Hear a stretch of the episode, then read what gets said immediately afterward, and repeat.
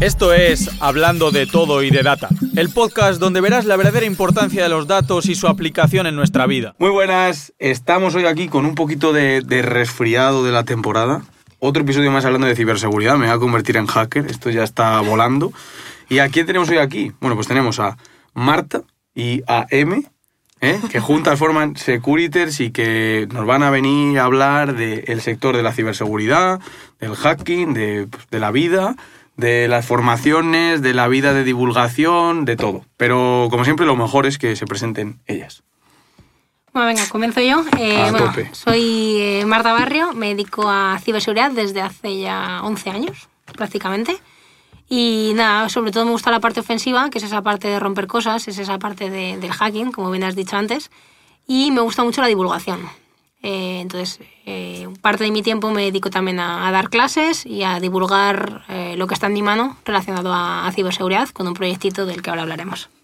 Yo soy M, eh, estoy también en la parte de, de seguridad ofensiva, estoy en Telefónica y nada, yo me dedico 100% a la parte técnica, haciendo auditorías y nada, he hecho una mano a Marta con la parte de Securiters, eh, pues con la wiki, con el newsletter, creando contenido un poquito y, y lo que va surgiendo. Esta es la sección de romper el hielo, no sé si habéis fijado que es la más Apenas. tensa, ¿no? Es Sí, sí, es como más... la más- Pues voy a romper yo el hielo. ¿Te acuerdas cuando te he preguntado tres veces cómo te apellidabas y luego no lo he dicho en la presentación? Sí, sí, me- he y me he dicho dado Marta. cuenta, me he He dicho cuenta. mierda, sí, idiota. bueno, cositas. Es que hemos tenido una pequeña conversación antes y yo me estaba apuntando en plan, a ver, venga, Marta, Marta, Marta, Marta Barrio, Marta Barrio. Y luego no he dicho el apellido. No pasa nada. No pasa nada. Estamos en ello. Vale, pues ahora sí que empieza la manera de romper el hielo. Ahora ya nos tenemos aquí la ubicación, que creo que tenemos muchas cosas en común con las dos. Yo por lo menos tengo un poquito de... Soy un híbrido. Me encantaría tener alguien con quien compartir yo mi divulgación, ¿sabes? Por lo menos aunque sea discutir. Pero bueno, tengo ahí a Rodri que, que me aguanta aunque ni me escuche. y bueno, lo que os iba a preguntar es, ¿qué habilidades... Creéis que esto individualmente, ¿eh? no me vale que hagáis aquí mix, ¿eh? cada uno tiene que hablar de los suyos. Habilidades y puntos de mejora. No hace falta ni que sean cinco ni nada. O sea, En, el habil- sector de... Tuyos. tuyas. No tienen ni por qué ser exactamente. Sí, porque va a tener transferencia a la ciberseguridad. Es que esto antes lo enfocaba como ¿qué habilidades tienes en tu sector? Coño, pues hay habilidades que son técnicas obvias, pero me interesan más las otras. Las habilidades de M, que luego pues pueden aplicar la ciberseguridad o no, ¿sabes? Pues muy decir, pues muevo 600 kilos en banca. Ojalá. Podría ser, ¿sabes? Pero, pero eso. Y luego eh, puntos flojos o debilidades o puntos de mejora o como lo queramos llamar. Pues en mi caso, puntos fuertes, eh, yo diría el carisma. Vale, pues, Porque eh, le echo mucha jeta a todo, no tengo vergüenza y si puedo sacarle las tres patas al gato y meter un chiste malo, pues lo hago. luego, El humor. es Entonces, que fantástico eso. entonces eh, y no me importa preguntar. Quiero decir, cero vergüenza en cualquier sentido. Si no sé algo, te lo voy a preguntar. ¿Por qué? Porque en algún momento tú no lo has sabido. Mm. Entonces, to- nadie ha, sab- ha nacido sabiendo. También tengo una dislexia muy graciosa. Entonces, eh, no me importa preguntar. Y si lo puedo aprender, pues mejor que mejor. Porque mm, sí, me- identifico mucho con un gato curioso, entonces todo lo que pueda aprender, lo voy a aprender. Y me llaman muchísimo la atención muchas cosas, entonces yo pregunto. Y como puntos débiles, la memoria. La memoria. ¿A corto plazo o a largo? Ambas. Ambas. Por eso me lo apunto todo. Pero a corto plazo también. Más a corto plazo que a largo plazo. ¿Cómo Pero- te llamas? ¿Te imaginas? ¿Te acuerdas de que el rosa no existe? Estaría guapísimo. No, esto no se va a explicar, esto no se va a explicar porque hay que, hay que No, no, no, continuar no. el podcast y, y- y no quiero ir sensibilidades de nadie, ¿sabes? No, entonces pues yo me lo apunto a todo, soy muy metódica precisamente porque sé que tengo una memoria de mierda.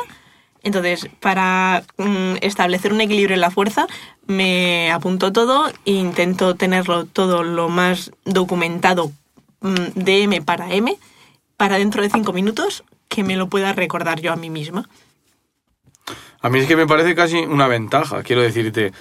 Ojalá yo tuviera mala memoria, me pegara un trastazo in- tremendo en mi vida y así No, empezara a tener más apuntes, ¿no? O sea, si cada vez que mira a Rodrigo ahí te- riéndose, ¿no? Pero es verdad, si en algún momento me pasara de decir, joder, me has metido una hostia por, por por no No te hace apuntar. falta.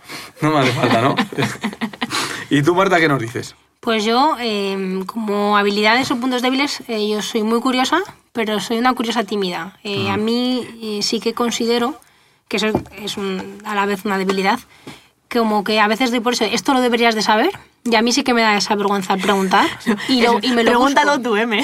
Y lo, y lo, pre- lo busco por mi cuenta, eh, lo investigo, muy autodidacta en ese, en ese aspecto, para conseguir solventar la, la curiosidad, ¿no? Lo que me haya generado la curiosidad, salvo que tenga mucha confianza con la persona y se lo pregunte abiertamente. Si no de primeras, me quedo un poco más a la expectativa, a ver cómo, cómo va el tablero antes de, de actuar. Eh, entonces, esa parte, soy muy curiosa, pero tiene también esa parte mala, que no soy tan echada para adelante en ese aspecto, pero luego soy una persona que desde fuera se ve súper extrovertida. Te iba a decir. Eh, claro, es que por eso te digo. Claro. Y, y bueno, en, en general, eh, así como, como punto fuerte también, eh, la facilidad para meterme en fregados, que es bueno, eh, porque... Eso no sé si es un defecto, ¿eh? Es bueno porque me, me lleva por caminos eh, a descubrir cosas nuevas que fomentan esa parte de la curiosidad. Eh, y es malo porque a veces el tiempo es limitado, Por lo que- siempre, es, siempre es limitado Sí, y, sí. y se me llena. Y la parte, quizás, eh, la, la mayor debilidad, eh, uf, esta la tenía preparada y se me ha olvidado. Ojo, ¿eh? Eh, Con sí, preparadas. La tenía preparada porque sabía que me lo ibas a preguntar. Eh, a ver si la recupero porque... La memoria no, porque te No. acuerdas de esta que te has preparado. Sí, sí, sí, la Mm, no me voy a acordar y me va a jorobar, pero bueno, seguramente el, Tú en puedes- mitad del puedes- podcast puedes me- hacer la me intervención en acordaré cualquier diré, momento. "Ch, mi punto Ardilla". débil. O sea, no pasa nada. Aunque estemos hablando de frecuencias de colores o lo que sea, puedes Yo intervenir, ¿eh? De verdad. Es que esto, esto es muy gracioso, pero, pero para el podcast, ¿no? No para la gente. Es, es lo mejor, hablar de frecuencias. Cuando estéis escuchando esto, poneros a buscar en Google. El rosa no existe. Y a ver qué está. sale. A ver qué sale. Es, que En plan- es lo que me ha descentrado a mí. Y ya yo está, a mí se me ha ido, ¿eh? O sea, Pones en un enlace de una Estaría imagen ¿eh? de la frecuencia de los colores y luego el enlace del Twitter del Jaime Altozano. Se podría, se Se podría hacer podría. aquí un troleo Y increíble. esto en me, me ha valido porque lo he recuperado. Ya sé cuál es el, el defecto. A ver. El efecto es eh, que la gente me conozca va a decir, eso es mentira, es eh, que necesito saber organ- organizarme mejor. Y la gente que me conoce va a decir, eso es mentira porque eh, parece que mis días tienen alguna hora de más por la cantidad de cosas que, que hago, eh, tanto con el trabajo como con el, tiempo libre, eh, la parte de la divulgación y que aún así me dé tiempo pues para la parte de ocio, entrenar, etcétera. Y la gente dice, ¿cómo lo haces? Y yo realmente digo, "Pf, qué mal, cómo me organizo, eh, me gustaría poder seguir haciendo más cosas. Entonces, eh, ese sería mi, mi punto débil y yo lo veo como organización. Bueno, eh, están saliendo aquí cositas, ¿eh? Yo creo que te hace un buen complemento. Sí, es que me estaba Sí. dando cuenta de lo diferentes que somos en esos aspectos, eh, porque yo tiro más de lo que me acuerde. De la me memoria, voy a ella acordar. apuntando y- Ella Yo, apunta. yo lo apunto a todo. Ella pregunta y yo gestiono. Es que es la yo luego me acuerdo, Sí, sí, yo es luego la me hostia. acuerdo. Entonces Es la va ahí hostia. complementándose. Es un súper buen combo, ¿eh? De, Sí, sí. No, ciberseguridad. además es como mm, muchas veces tal, eh, ¿qué tenemos hoy? Digo, miro el calendar y digo, vale, pues hoy tenemos esta reunión, esta cita, no sé qué, no sé cuántos. Y yo lo tengo que tener todo apuntado, pero en el calendar. Ah, y si es algún plan con ella, pues eh, le envío la convocatoria de lo que sea para que a ella también se le olvide. No se le olvide. Entonces, pues... Pues entonces, pues eso. Perdón, eh, Rodrigo, que ya. Es que nos estaba diciendo Rodrigo que hay que quitar sonidos de la mesa y he tenido que tirar el móvil yo. No, no, sí, era yo, era Ah, yo. vale, era vale, yo. vale. Es que sonaba. Que eh, soy yo, soy yo, perdón, perdón, perdón. Es que todavía no controlo, todavía no controlo el tema este de que tengo que estar tranquilo, no sé qué. Tienes que empezar a poner música de fondo, rollo de meditación, rollo de yoga de esto, porque si no a mí me resulta imposible. Yo tengo que estar aquí manoseando todo. Ra- realmente también es una forma de mantener la atención de la gente. De, Te pongo una musiquita esa de sala de espera. De ascensor. Una música, nada, a mí me pondría más nervioso. Sí. Sí, o sea, no sé estar quieto de por sí. O sea, me, me resulta muy difícil estar una hora en parado así, ¿sabes? En plan, encima aquí que parezco un torero. Ahí de lado. Súper mal. Y necesito tocar cosas. No es buena idea tirar el móvil porque tengo aquí la guía. Entonces le voy a volver a recuperar. Le voy a volver a recuperar. No, pero lo puedes poner en la botella. Ojo, ¿eh? Ahí. Claro. Buen, buen spam. Ahí lo único que le vas a spamear, eh, vas a hacer spoiler a la gente porque la tienes. No hacen zoom, ¿eh? Ah, la vale, gente vale, no vale, hace zoom. Esto lo escucha en segundo plano. Vale, vale, vale. Bueno, pues buena presentación. Me ha molado, ¿eh? Creo que hacéis un buen combo de divulgación en general, ¿eh? Os complementáis muchísimo. Eso es difícil, ¿eh? Yo llevo varios podcasts ya diciendo que quiero a alguien aquí en el podcast que me eche un cable, pero No No manera. No sé si es cosa mía. Tengo el calendario lleno, tío. Igual, igual, igual es por eso, ¿sabes? Faltan semanas en el día. Totalmente, totalmente. Pues bueno, la pregunta que hago siempre y que ya está respondida de otros podcasts, porque hemos tenido aquí a Pablo que le mando un saludo, que además que le va a gustar el podcast porque tenía ganas de escucharlo. Y siempre hemos estado respondiendo de cómo se ve el timeline, es que no sé la palabra en español, ¿no? espacio temporal, ¿cómo se dice eso? Línea temporal o la línea La histórica. cronología. La cronología, me gusta la palabra. la cronología de la ciberseguridad. Pero es que en vuestro caso voy a ir un poquito más allá. No quiero solo la cronología de la ciberseguridad, que también, ¿vale? Sino cómo veis también la formación dentro de la ciberseguridad. Cómo ha sido antes, cómo se formaba alguien hace, yo qué sé, 20 años para empezar en ciber, si había, cómo se forma ahora y cómo creéis que, que viene la movida. Le doy yo a la formación y tú al genérico. Va, empiezo yo y luego especificas. Venga, dale. Ahí Mira, yo te, yo te puedo decir, mi padre, por ejemplo, es matemático, pero empezó eh, a estudiar informática eh, a lo mejor en los 80, ¿vale? Y tiene eh, libros y mm, estanterías de Pascal, de Cobol, de... Bien, ¿eh? mm, Pero de libros que dices ahora, esto es para la hoguera, o para un museo, o para venderlo a Cuidado que. Cobol se sigue utilizando. Sí, sí, sí, y está muy bien pagado esos perfiles, pero precisamente porque ya no los usa ni Cristo, esos lenguajes.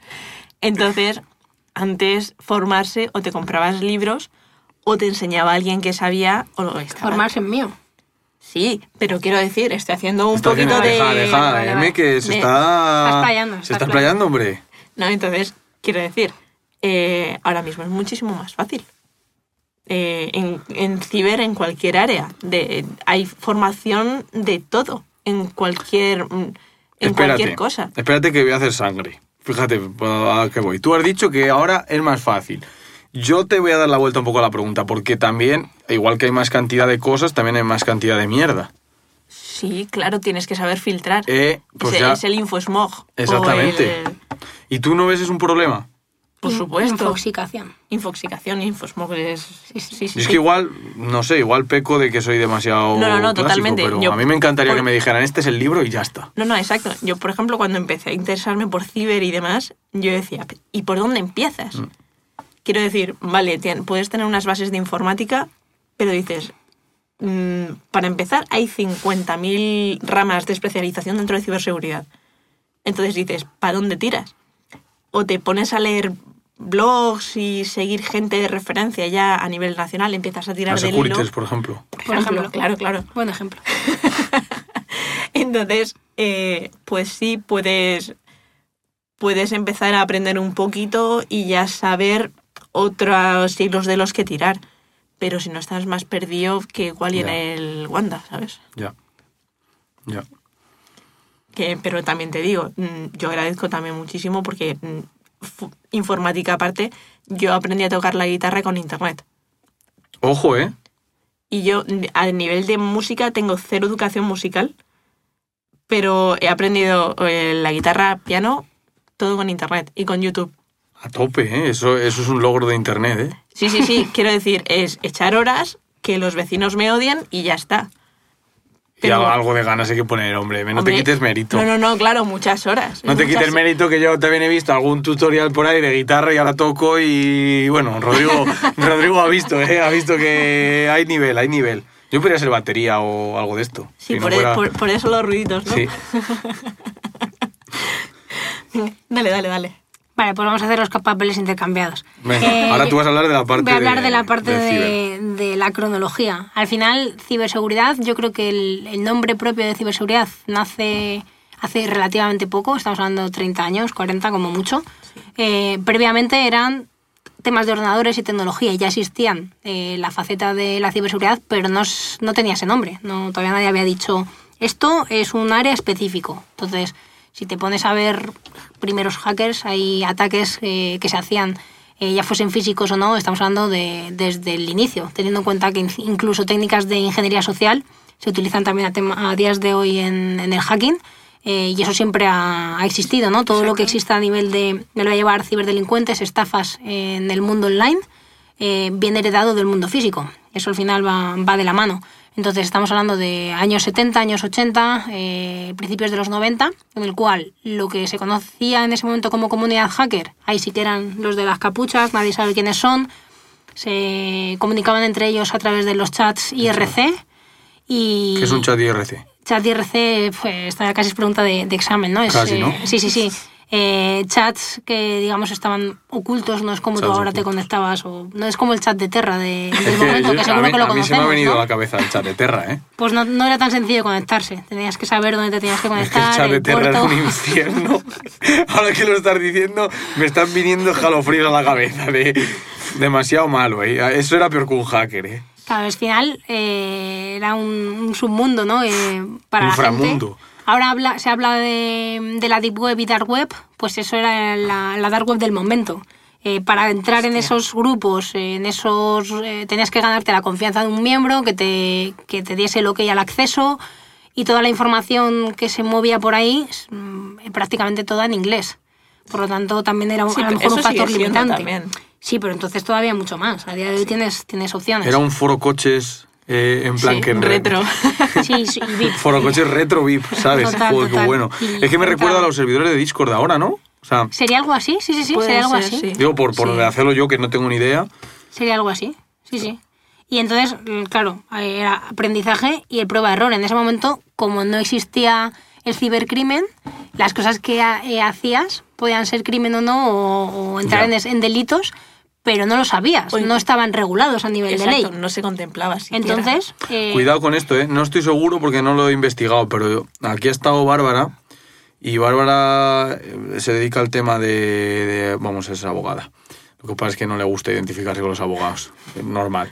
Pero habló de que muchas veces ya hay leyes que protegen ciertas cosas, que obviamente igual no hay una específica para cibercrimen, pero que muchas veces lo que es pues un poco de sentido común, ¿no? Si no se puede hacer X Claro. cosa, da igual que lo hagas aquí físicamente que Sí. online. Entonces no Claro. igual había alguna regulación, no lo sé, ni- pero Ni idea, y me refiero desde el desconocimiento, la gente aprendía probando. sí. Y si pruebo y te La tiro la jodes. red, pues te tiro la red y yo he aprendido haciéndolo. Porque al final la filosofía del hacker es eh, a- entender cómo funciona la tecnología eh, para ver si la puedes romper y si la rompes porque hay una vulnerabilidad, ¿no? Al final, eh, esa es la, la teoría, ¿no? Del, del hacker visto como persona curiosa en las comunicaciones, nada de ciberdelincuentes.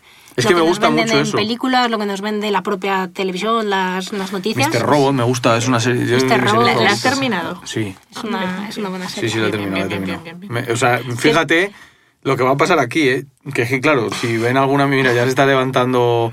Se está levantando No- no Rory, has pero visto. él no, pero la cosa es que yo no veo nada. O sea, quiero decir, yo veo súper pocas series, películas y eso. Prácticamente, si hay algún invitado que me recomienda X película, eso lo veo porque son mis deberes.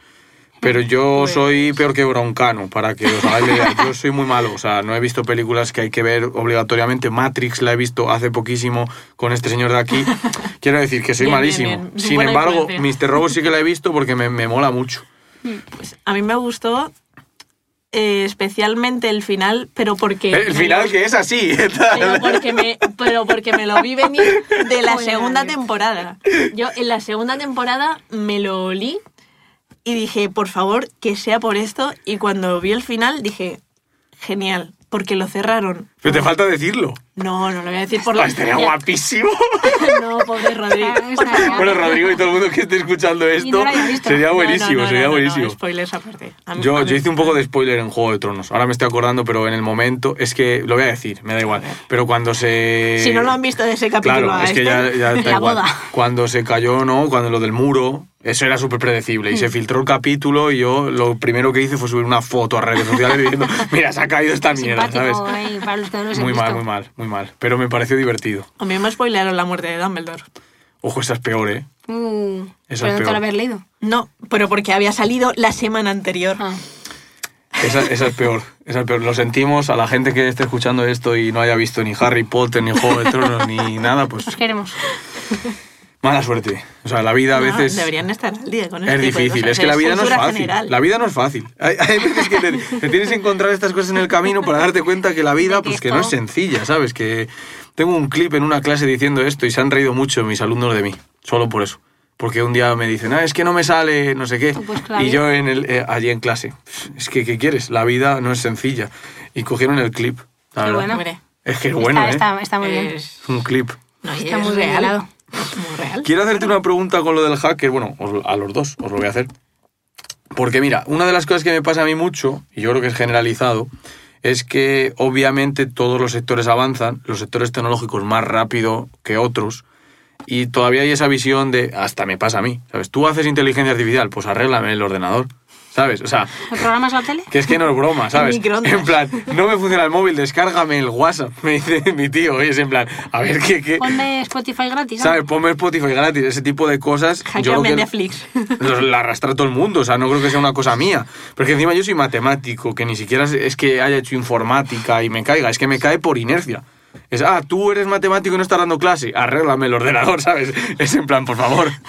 Entonces, no sé por qué, mientras lo estabas contando, se me viene a la cabeza un poco que todavía la gente sigue con la misma imagen del hacker de la capucha.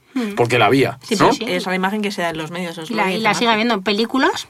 Estamos justo, has puesto el ejemplo de Mr. Robot, pero cualquier película que tenga que ver con ciberdelincuencia, se utiliza la palabra hacker Hacker y capucha. y capucha. Y a día de hoy te metes en las noticias Y la de consola de repente comandos. Y la consola de comando, pero bueno, en Mr. Robot está bien escrita. Claro, sí, ese sí. claro. Un- unos hackers han atacado, no sé qué, unos hackers. ¿Qué escucha la gente? Pues que los hackers atacan, entonces son los malos. Ya. Entonces escucha la Es- palabra hacker.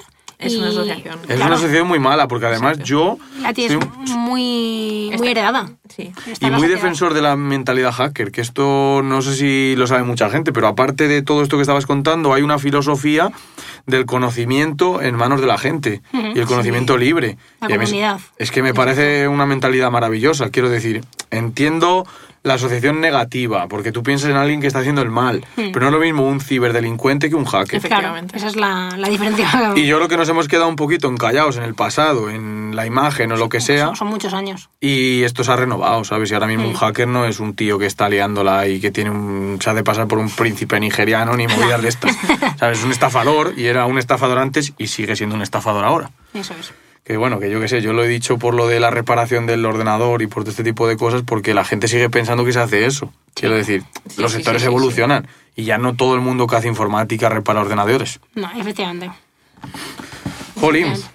¿tenéis algo más de nuestro chat de... O sea, de nuestro... ¿Cómo era? La cronología. La cronología. Bueno, eh, decir eh, que a día de hoy ha evolucionado y ahora ya, pues bueno, ya es un sector es- eh, específico, pero en la parte de educación yo te lo voy a comparar un poco con mi experiencia. Yo estudié informática, eh, hice la carrera y yo en la, inf- en la carrera no tenía ni idea de que ciberseguridad existía. Ya estamos hablando de 2007-2010. Eh, salgo del mundo académico y digo, bueno, ahora a trabajar. Y caigo en ciberseguridad por pura casualidad. Y digo, vale, esto me gusta mucho. Y empiezo a intentar formarme. En ese momento, eh, lo ha comentado ella, blogs, eh, páginas web, montarte tú tus propios laboratorios, al final pegarte, pero ya sabiendo que esas cosas son ilegales, lo que quieres aprender es ilegal y no lo puedes hacer libremente, entonces montate tu propio laboratorio en tu red para jugar y aprender en tu casa. Intentarte montar pues tres máquinas conectadas a la misma red, aplicaciones vulnerables, eh, instalar programas antiguos que sabes que existen con eh, una vulnerabilidad para ver cómo explotarla, más allá de lo que has leído en los blogs. Y a día de hoy eso ha hecho un crecimiento exponencial en cuanto a mm, cantidad de, de contenido para poder aprenderlo desde cero Bestial. demasiada información, como decíamos antes, pero ya tienes todo, ¿no? También estamos en siglo XXI, tienes 20.000 canales de divulgación gratuitos, de pago, lo que has dicho ta- también antes, eh, quizás demasiados. Sí, sí, yo creo que estamos Yo en una no, no, no hablaba de que hay muchos canales, porque a mí me No, parece pero- que la divulgación pero es me buena. refiero a- a Sí, cursos. exactamente. Sino yo me quejo un poco de que, o sea, a mí, yo a mí me frena mucho crear un curso. Por ejemplo, yo hablo de mi experiencia totalmente personal. Anda que no he dado vueltas yo de, coño, si doy clase en un bootcamp, hago proyectos, no sé qué, ¿por qué no saco yo un curso de iniciación, de tal? Y empiezo a moverlo y también, coño, pues puedo pagar Hmm. este proyecto de divulgación que ya sabemos que lo hemos hablado antes, no está grabado, pero que no es rentable, ¿sabes? Sí. Que es rentable en otro aspecto, pero en el económico no lo es. Entonces, pues sacas ese curso y vas tirando. ¿Sabes qué pasa? Que veo que hay tanto buen contenido gratuito ya que es como, bueno, pues igual lo que puedo hacer es derivar. Y muchas veces la gente que me pregunta, le digo, pues mira, hazte este, luego hazte otro curso de este y hazte. Y si Sí. te manejas en inglés, tiras. Mira, Yo, yo ahí te diría, desde mi experiencia, eh, yo tengo un curso que lleva mucho tiempo online, estamos hablando, lleve siete años, incluso ocho, desde, desde que tuve la oportunidad de, de ponerlo online y lo lancé el año pasado en mi academia propia, ¿no? la academia de securities propia. Hasta entonces estaba en academias de terceros, ¿no? diferentes empresas Ya. que ofertaban cursos. Y es una cosa que la gente no sabe que lleva tanto tiempo ahí, siempre se ha ido actualizando, eh, pero como que no cogió tracción hasta el año pasado decir, no, que esto es mío, lleva aquí mucho tiempo, se puede, se puede comprar. Y yo en ese momento lo hice, eh, lo que a mí me hubiese gustado tener concentrado y, y centralizado en castellano, que en ese momento también era un, un valor Total. cuando, cuando inicié el, el curso. Y de entonces a hoy han salido muchos más cursos y mucho contenido gratuito. Pero le tienes que dar, si te gustaría hacerlo, el valor, cómo sería ese curso, para que tú a esas personas que te preguntan le digas, aquí tienes todo lo, lo que necesitas para, eh, para empezar. Y en vez de decir, tienes que ir aquí, aquí y allí. Porque lo que tú estás Lo haciendo aquí ya está. es un trabajo de recopilar eh, toda la teoría que tú necesitas, toda la práctica, eh, lo que como quieras montar el curso, y dices, yo te lo estoy dando mascadito y en orden de cómo lo, a mí me hubiese gustado que me lo dijeran cuando no tenía ni idea y lo he ido aprendiendo con la experiencia, con el pegarme de leches. Entonces eso también es un valor. Entonces yo en ese sentido sí que te animaría, eh, si ves que no existe algo similar a lo que tú tendrías en mente, No. No me parece mal que, que lo hicieses y oye, que lo, lo Esto, probaras. esto nos da para otra Sí, buena sí, charla, no, la verdad. Pero esto es una, esto es movida mía. Quiero decir, esto es movida mía de no porque tiene que tener esto y tiene que tener lo otro y al final no lo lanzas nunca y lo vas postergando. Sí, Pero eso procrastinar lo vas poquito. apuntando, te haces el esqueleto de las bases que quieres que tenga el curso. ¿Tú qué te organizas? Por eso, ¿No conoces Notion? sí, sí, lo conozco. Pues, pues ya está. Si Notion es una maravilla. Ya estaba aquí una profesional del Notion, hombre, ¿Qué dices? Elena Madrigal. Sí. Ha estado en el podcast hablando de, de sistemas de gestión del conocimiento y, joder, me dio un rapapolvo tremendo. En el buen sentido, Sí, ¿eh? sí. Porque es una maravilla. Elena da gusto. Y me vendría de puta madre tener un sistema para lanzar cosas. Porque, obviamente, a todo el Sistema mundo para lanzar cosas es una catapulta. Es la leche. Pero bueno, vamos a dejar estas movidas aparte, que yo de verdad que estoy muy de acuerdo con eso de empaquetar las cosas y Y es también... el valor que le tienes que dar al y también curso. darle el valor. A mí La gente me dice, hay cursos más baratos. Digo, ya Sí. bueno, pues, pues coge Pues esos a cursos la- más los baratos. cursos más baratos, Yo sí. te ofrezco esto. Y te facilito esta información y el soporte, Y es muy etcétera. chulo Yo ahí estoy de acuerdo. Digo, pero La cosa es estar a gusto con lo que tú sacas, ¿sabes? Claro, y yo creo que como no termino nunca de estar convencido... siempre quieres más. eso Exactamente. es verdad. Hay un Y momento en el que lo difícil es decir, bueno, hasta aquí hasta quedo aquí, yo a más. Exactamente. Se puede Cuando es para claro. otro, cuando es para otro te da igual, no sé si te ha pasado a ti, pero cuando lo haces para otro, pues para un tercero, Has lo das... cumplido lo que te ha Exactamente, has pedido. cumplido y se acabó. Pero cuando es tuyo, es tu autoexigencia. Sí. Y eso influye mucho. Pero bueno, al margen que, que Sí, sí, estoy aquí, vamos, a- nos vamos. estoy aprovechando yo este podcast para, para otras cosas. Estoy aquí apuntando, que tengo el móvil, pero estoy apuntando porque luego si no, se me van a olvidar algunas cositas No de contar. Hay una cosa que me gustaría que, creo que lo has dicho tú, M, que es que la, la ciberseguridad tiene muchos campos Sí. dentro. Entonces me gustaría, o sea, fíjate qué tontería de pregunta, pero me gustaría que defináis qué es la ciber y qué campos tiene. Porque me pasa mucho, es jodido, ¿eh? Me pasa mucho en ciencia de datos, porque me dicen, la ciencia de datos, ya, ¿y qué es? Bueno, pues es que es un Cristo. Quiero decir, aquí hay un montón de roles, hay un montón de peña y hay que escalar o no en función de cómo es la empresa y todo lo que tiene. Entonces, ahí, ¿qué diríais? A ver, pues por una parte, la ciberseguridad es... es ¿Qué es la ciberseguridad? Eh, pues La ciberseguridad eres tú. Somos todos y cada uno de nosotros. Que también. Sí, sí, sí, sí. Quiero decir, es proteger la información aplicado al mundo digital y hacerlo se- pues según buenas prácticas. Al final es proteger la información que va, o sea, toda la información que viaja en ese mundo digital y que está almacenada y que se utiliza en el mundo digital, tanto que, que se almacene, eh, que el tránsito de esa información de un servicio a otro eh, sea de la manera más, más segura posible, sin vulnerabilidades, para que nadie pueda eh, acceder a datos que no deba acceder, confidencialidad, eh, modificarlos eh, sin consentimiento, integridad y evitar que tú puedas acceder a ellos, disponibilidad. Que es la triada de la ciberseguridad, La CIA. los conceptos básicos. La CIA. No, no, Sí. es, es verdad, es la CIA. Confidentiality, integrity and uh, Availability. availability. Hostia, muy bueno, ¿eh? No, no, No es que olvida, son, las bien. tres bases de la, de la ciberseguridad. No tiene todo el sentido. Y además es que me gusta la definición, porque como digo, hemos tenido aquí a Pablo también hablando de esto, y me gusta complementar versiones, porque él ha definido la ciber cuando estuvo aquí, lo que hacía era definir por los, los grupos, que está perfecto igual, ¿eh? Hablaba de Sí, es que no- atacantes, o sea, porque siempre hay millones de divisiones de un sector, y lo puedes contar de mil maneras, es decir, ¿qué es el marketing? Sí. ¿Sabes? Es, es un sector muy amplio, que es la informática. Son, son sectores que son gigantes, entonces la, la ciberseguridad está creciendo. Es que Claro, pasa un sí. poco parecido a lo que me pasa a mi conciencia de datos. Hace unos años eran cuatro cosas, ahora ya son 400. Y seguirá en evolución Sí, si merece claro. la pena. Pero me quedo con una cosa que dijo, y es que hay que tener un equilibrio entre cuánto proteges y cuánto necesitas proteger. Usabilidad versus, eh, Seguridad. versus seguridad. Que es lo que, es lo que nos pasa muchas veces. Antes nos has preguntado si éramos muy neuras o... Eh, muy- Pues, eh, yo soy muy neuras, pero es que ella lo es menos porque mm, tira más a la usabilidad. Yo y al sentido común. Porque. Porque eso, Marta, ¿eh? no, al Tú no tienes sentido común. No, al sentido común de, oye, No. que esto no hay que ser tan, tan neuras con este aspecto. Es muy difícil. Con los conocimientos que tengo de ciberseguridad, sé hasta qué punto, por ejemplo, yo que eh, con las redes sociales, por ejemplo, el perfil de, de Instagram es público. ¿Por qué tienes el perfil público sí y tal? Pero, pues, sé lo que publico, no publico la dirección de mi casa, no publico las fotos de mis hijos, porque no tengo, entonces no, no había forma de, de hacerlo. Eh, Estaría guapísimo, ¿eh? Estaría, estaría. Y entonces sé un poco lo- los riesgos, intento, comparto lo que yo quiero compartir. Y lo que comparto no me importa que lo vea quien lo vea. O sea, no... Bueno, también es que tienes un perfil de divulgación, ¿no? Sí, pero bueno, eh, te hablo del, del mío personal. El tuyo también lo tienes público. Pues fíjate que yo tengo una afirmación aquí que, que no te va a gustar nada. No pasa Por- nada. Porque yo pienso que al final tener un perfil público en Instagram, pues, en plan, digo, a nivel personal, que no tiene mucho sentido, ¿no? Porque es como, ¿para qué quieres que, que vean lo que subes? Quiero decir. Eh, yo mi principal, lo que más comparto en Instagram, yo lo tengo público, pero creo que solamente hay una foto en la que salgo yo. ah, Lo demás son eh, recetas, chistes malos, Ah, bueno, claro, si es así. crossfit y poquito más. Quiero decir, eh, es lo que dice Marta. ¿Hay riesgo real?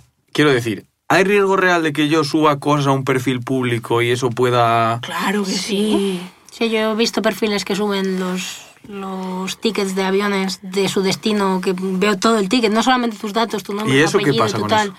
Es que si yo cojo el, el propio escáner del... del Claro, y lo paso. Claro, es que estoy viendo todo el, todo el O incluso tu del, DNI. del vuelo. Gente con DNI. DNI. Hombre, tu DNI al final es... Puedo identificar. es- ¿Tú cuántas veces, o sea, tú online, si te tienes que identificar con el DNI, yo puedo ver que soy, que soy tú, pongo tu número de Claro, DNI suplantas la identidad de una persona. y puedo No, hacer... es que se pueden hacer muchas cosas. Claro, o sea- es que... Eh, ¿Habéis visto el meme este de la persona que recibe un trezor de estos para guardar criptomonedas? Que tiene que tener la, la semilla Hmm. y sale y se hace una foto con él y tiene en la pizarra la frase semilla. No, pero... Está chulísimo. Sí, sí, sí, sí. y encima tenía es. pasta, ¿sabes? En plan que fue como un meme muy divertido. Claro, son- sí, sí, sí. Es ese tipo de cosas. eh, eh, temas de igual, este tipo de fotos y ves en la pantalla el POSIT con la contraseña. Ya, es que eso... Cuando Ese- ese tipo de influencers cosas. hacen los unboxing Uf. de productos y se ve la dirección de su eso, casa. Eso es Sí. fatal. Y eso... Fatal. Yo, yo más de una vez, cuando lo ha hecho gente conocida, Lo digo, tío, borra esa historia. Borra eso, tío. Bueno, si alguna vez me veis pero hacer si algo ya sabes dónde vivo, digo, ya, yo lo sé, pero yo soy tu No le amiga, importa ¿no? No sé, en plan... Ya, no, no, que Y- es una movida. Y en tema de que te roben la cuenta, porque eso es súper común, yo creo ya, que eso es más difícil, ¿no? En plan, yo vi que... Que en te Insta- roben cuentas de la red Claro, social. una cuenta de una red social. Phishing. Claro, Claro. pero me refiero que no es tan fácil.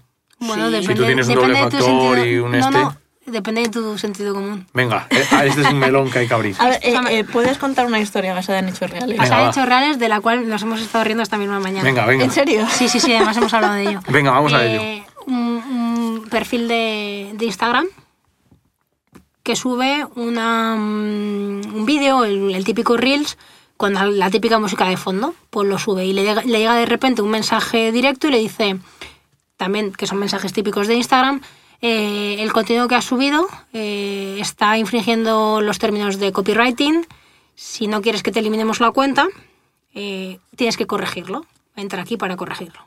Hostia, ¿me vas a borrar la cuenta por el vídeo? ¿Borro el vídeo o entro aquí para corregirlo? Entro a corregirlo. Ah, usuario, contraseña, tiene sentido. Usuario, contraseña. Pum, se Ya, jodió. tienes dando, ya estás dando tus datos. Y estamos hablando ahí solo de usuario y contraseña.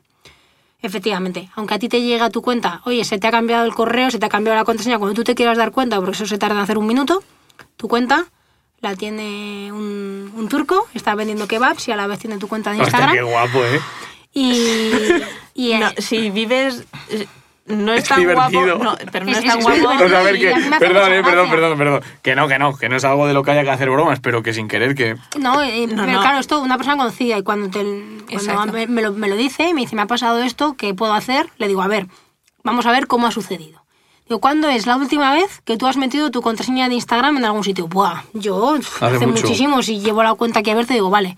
Digo, jolín, y yo pensando entonces, ¿y cómo han entrado? ¿Cómo tal? Digo, ¿has recibido algún correo, algún tal? Y dice, se ¿Has queda así en pensando. algún enlace? Se queda pensando, esto pasan horas, ¿vale? Pasan horas de, de de hablar por WhatsApp O sea, a la- vernos. la ruleta.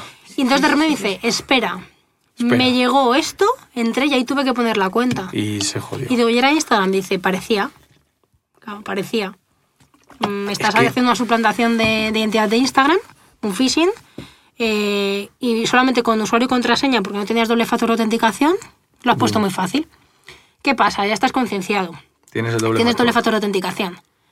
Eh, las técnicas de phishing de los ciberdelincuentes Están- están sofisticadas, no ¿eh? se centran solo en eso. El, doble factor de autenticación es un paso más. Yo te pongo una piedra más en el camino, pero eso no, no, no exime al, al ciberdelincuente de no poder saltárselo.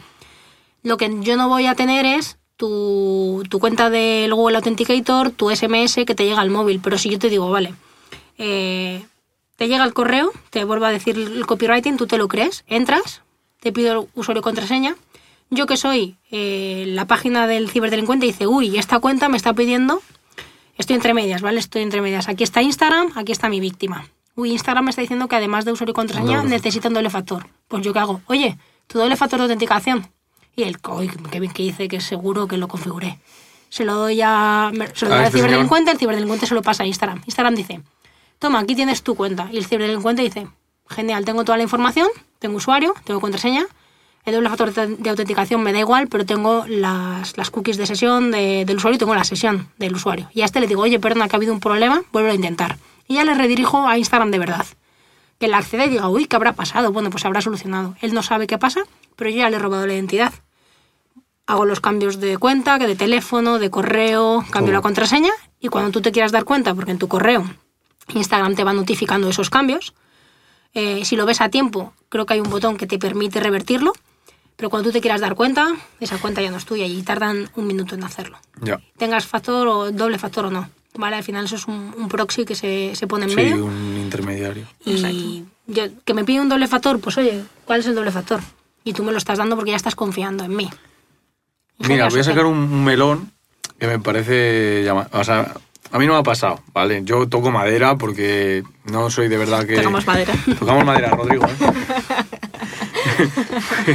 Joder. Nos les un mataba, poco. ¿eh? Ah, mira, siempre ahora mismo saldría con un cuchillo y no lo clavaría en el Dice, cuello "Él ni vale, pero ellas también. Ya, en verdad, Yo que ha no, dicho, eh, ya, se venido arriba. ya, se han venido arriba, sí. Y no he sido yo, ¿eh? Bueno, el tema es que... de las frecuencias, M es la de No, los golpecitos. es, es muy buena. el tema, a mí en verano, perdón, a mí en verano me, me suplantaron la cuenta, pero no la mía. O sea, lo que pasa es que hizo, llegó un tío, creó otra cuenta, puso otra barra baja. Tío, yo sé gente que envió dinero. ¿Sabes? Y me escribían, a mí ¿Tenías me daba... algún concurso o alguna cosa? ¿Qué concurso? No tenía nada. Me refiero que es muy típico cuando Era un tío sacas que- un sorteo, en Instagram eh, te suelen copiar las cuentas y igual te ponen dos os, un barra baja, barra un baja, oficial, lo que sea, y se ponen en contacto con tus seguidores y les intentan engañar. Y efectivamente, ¿qué es lo que hacen? Pedir dinero. Yo tengo capturas y lo que hacía era cómo va tu negocio y movidas así que es que se veía súper cantoso. Que encima no pega con Encima yo, ¿sabes? Que digo, bueno, igual otra persona, pero que tú a mí me ves en redes sociales y yo me corto poquísimo. Sé que soy mal hablado, sé que no hablo bien y tampoco soy súper formal. Sé cuándo tengo que ser profesional, pero no tiene nada que ver. a Yo no te voy a mandar un mensaje cómo va tu negocio, te voy a decir qué pasa tú. Claro. O sea, eh, eso para empezar. Buenos días con Dios. ¿Cómo se encuentra vuestra merced? Claro, es que entonces pues me dio rabia por, por eso, porque no era mi cuenta, se veía Pero te utilizaron para engañar a gente que tú conoces. y, en- y enviaron pasta, tío, que lo, lo, lo que más me raya es eso, que hubo gente que envió dinero y luego le dije, pues es que, ¿qué hacemos? Y que, que, o sea, ¿cómo lo pedían? En plan, ¿cómo va tu negocio, tío, que necesito ayuda? No, el tío decía como que iba a conseguir una inversión en criptomonedas Buah, y no sé qué, es que era muy... Sí, había- hay otro caso de también, esta no la conozco, eh, no tengo relación personal, pero de repente, además, esto es un comentario de Jolín. A X persona le tiene que ir muy bien, porque yo creo que se ha metido en criptos y, y se ha comprado un coche nuevo. Se ha comprado un coche nuevo y yo, joder. Ent- así que estoy mirándolo, estamos hablando del año pasado, justo no es el mejor momento de, de entrar en criptos, eh, si no habías hecho antes. Entonces dice, eh, ¿tú cómo lo ves, Marta? Yo no entiendo tampoco mucho de, de criptomonedas, no, no estoy metida. Entonces yo digo, bueno, si, si pilotas y estás pendiente, pues es una opción más, pero es muy volátil. Tú verás allí, eh, cada uno su dinero, su- sus riesgos. Un día, random, ¿vale? Hablando de esa persona, es influencer y es, es conocida. Y al día siguiente, jolín, ahora ha subido una foto, no sé qué. Y yo, pero sale ya en. ¿Sale esta persona en, en las fotos? No. Eh, Huele mal. Me meto ya, me llama la atención y me meto al perfil. Entro al perfil y digo, Buah, este perfil se lo han Fake. robado. Otro día, oye, que he hablado con, con esta persona y que sí, que me ha dicho que no, haga- que no, si me escribe que no le haga caso, que no sé qué, que le han robado la cuenta, que está intentando recuperarla. Y la consiguió recuperar. Que eso es, eh, eso es un, Eso es un difícil, logro, ¿no? ¿eh? porque Sí. es difícil. Yo no perdí la cuenta, o sea, esto fue No, claro, esto es copia alguien que absoluta. te Vamos, esto a mí me parece brutal porque esto que estamos hablando de la ciberseguridad, yo conozco un caso que no conozco yo, simplemente que lo leí porque me dan curiosidad este tipo de cosas y es de un indio. eh, antes el doble factor este que te mandaba Instagram eran tres dígitos, creo. Te lo hablo hace mucho tiempo. Y conseguía hacer un proceso en los tres minutos que te daban, probando a fuerza, fuerza bruta, bruta. Con un montón de pros y lo, lo conseguía sacar. Lo notificó a Instagram. Instagram le dijo, venga máquina, toma, 10.000 pavos. Eso es, poco, po- barato me es parece. uno de los Me perfiles. poco, Bug bounty, es- eso. Exacto, es uno de los perfiles también dentro de ciberseguridad. Toma. El bug bounty. Bug bounty. En plan, buscar vulnerabilidades y comentarlas, ¿no? Exacto, y hay muchas plataformas que tienen acuerdos con empresas, Qué ya sea Amazon, Apple, empresas muy tochas, que te dicen, vale, tú puedes buscar este tipo de vulnerabilidades en estas aplicaciones, estas vulnerabilidades no las reportes porque no te vamos a dar nada si están fuera de lo que... ¿Del alcance? No, no, de lo que consideramos que sean mm, relevantes para reportar. Si consigues reportar o encontrar este tipo de vulnerabilidades, tienen este rango de pasta, No es tan cerrado, es... Yo te doy este alcance, imagínate, cinco aplicaciones, sí, pero depende y en el- esas cinco aplicaciones tú repórtame lo que quieras. Y cuando me lo reportan, la empresa hace un triaje, revisa y dice, vale, esto es la primera vez que me lo reportan y es crítico. Si no, Sí, claro, pero- son ellos mismos los que te van a decir, no me A vale. eso, a eso voy, que según el, la criticidad de la vulnerabilidad te van a dar más o menos pasta. Sí, estamos Por eso de 100.000. Que hay gente que vive de esto directamente, que, es- que gana millones de dólares reportando solamente vulnerabilidades a plataformas de bug bounty. Y para, para tratar una vulnerabilidad, digo por también por aterrizarlo, es tú coges y haces el perfil de atacante, ¿no? Lo que Sí, estábamos sí, hablando antes, intentas atacar la plataforma, le tiras piedras o lo que toque Claro, en cada caso tú y... te creas una cuenta ¿Y si sangra? como, como usuario Efectivamente. de, de estas plataformas y es una forma tú también de, de guardarte las espaldas. Quiero decir, si eh, la empresa Claro. te quiere denunciar por lo que sea, tú dices, no, tengo esta cuenta, te- soy este Ah, perfil. vale, vale, vale. O sea, no lo puedes hacer tú, o sea... No, No, claro, es- o sea, Es que te iba a preguntar. para no infringir la ley. Es que me, venía la pregunta a la cabeza, era en Ya, plan, ya, ya, claro. ¿y cómo sabe la empresa que no estoy yo...? No, claro. O sea, la empresa, digamos, abre un programa de Bug Bounty Vale, y vale, no, lo vale. abre, no lo gestionan ellos, lo suelen gestionar a través de otras empresas que se encargan de ello. Y tú, para acceder a ese programa de Bug Bounty, tienes que estar registrado en esas, em- en esas empresas. Y hay programas públicos, cualquiera nos registramos y podemos acceder, Y y, ma- programas privados. Yo pago más para que a mí solamente me ataquen el top 100 de tus hackers.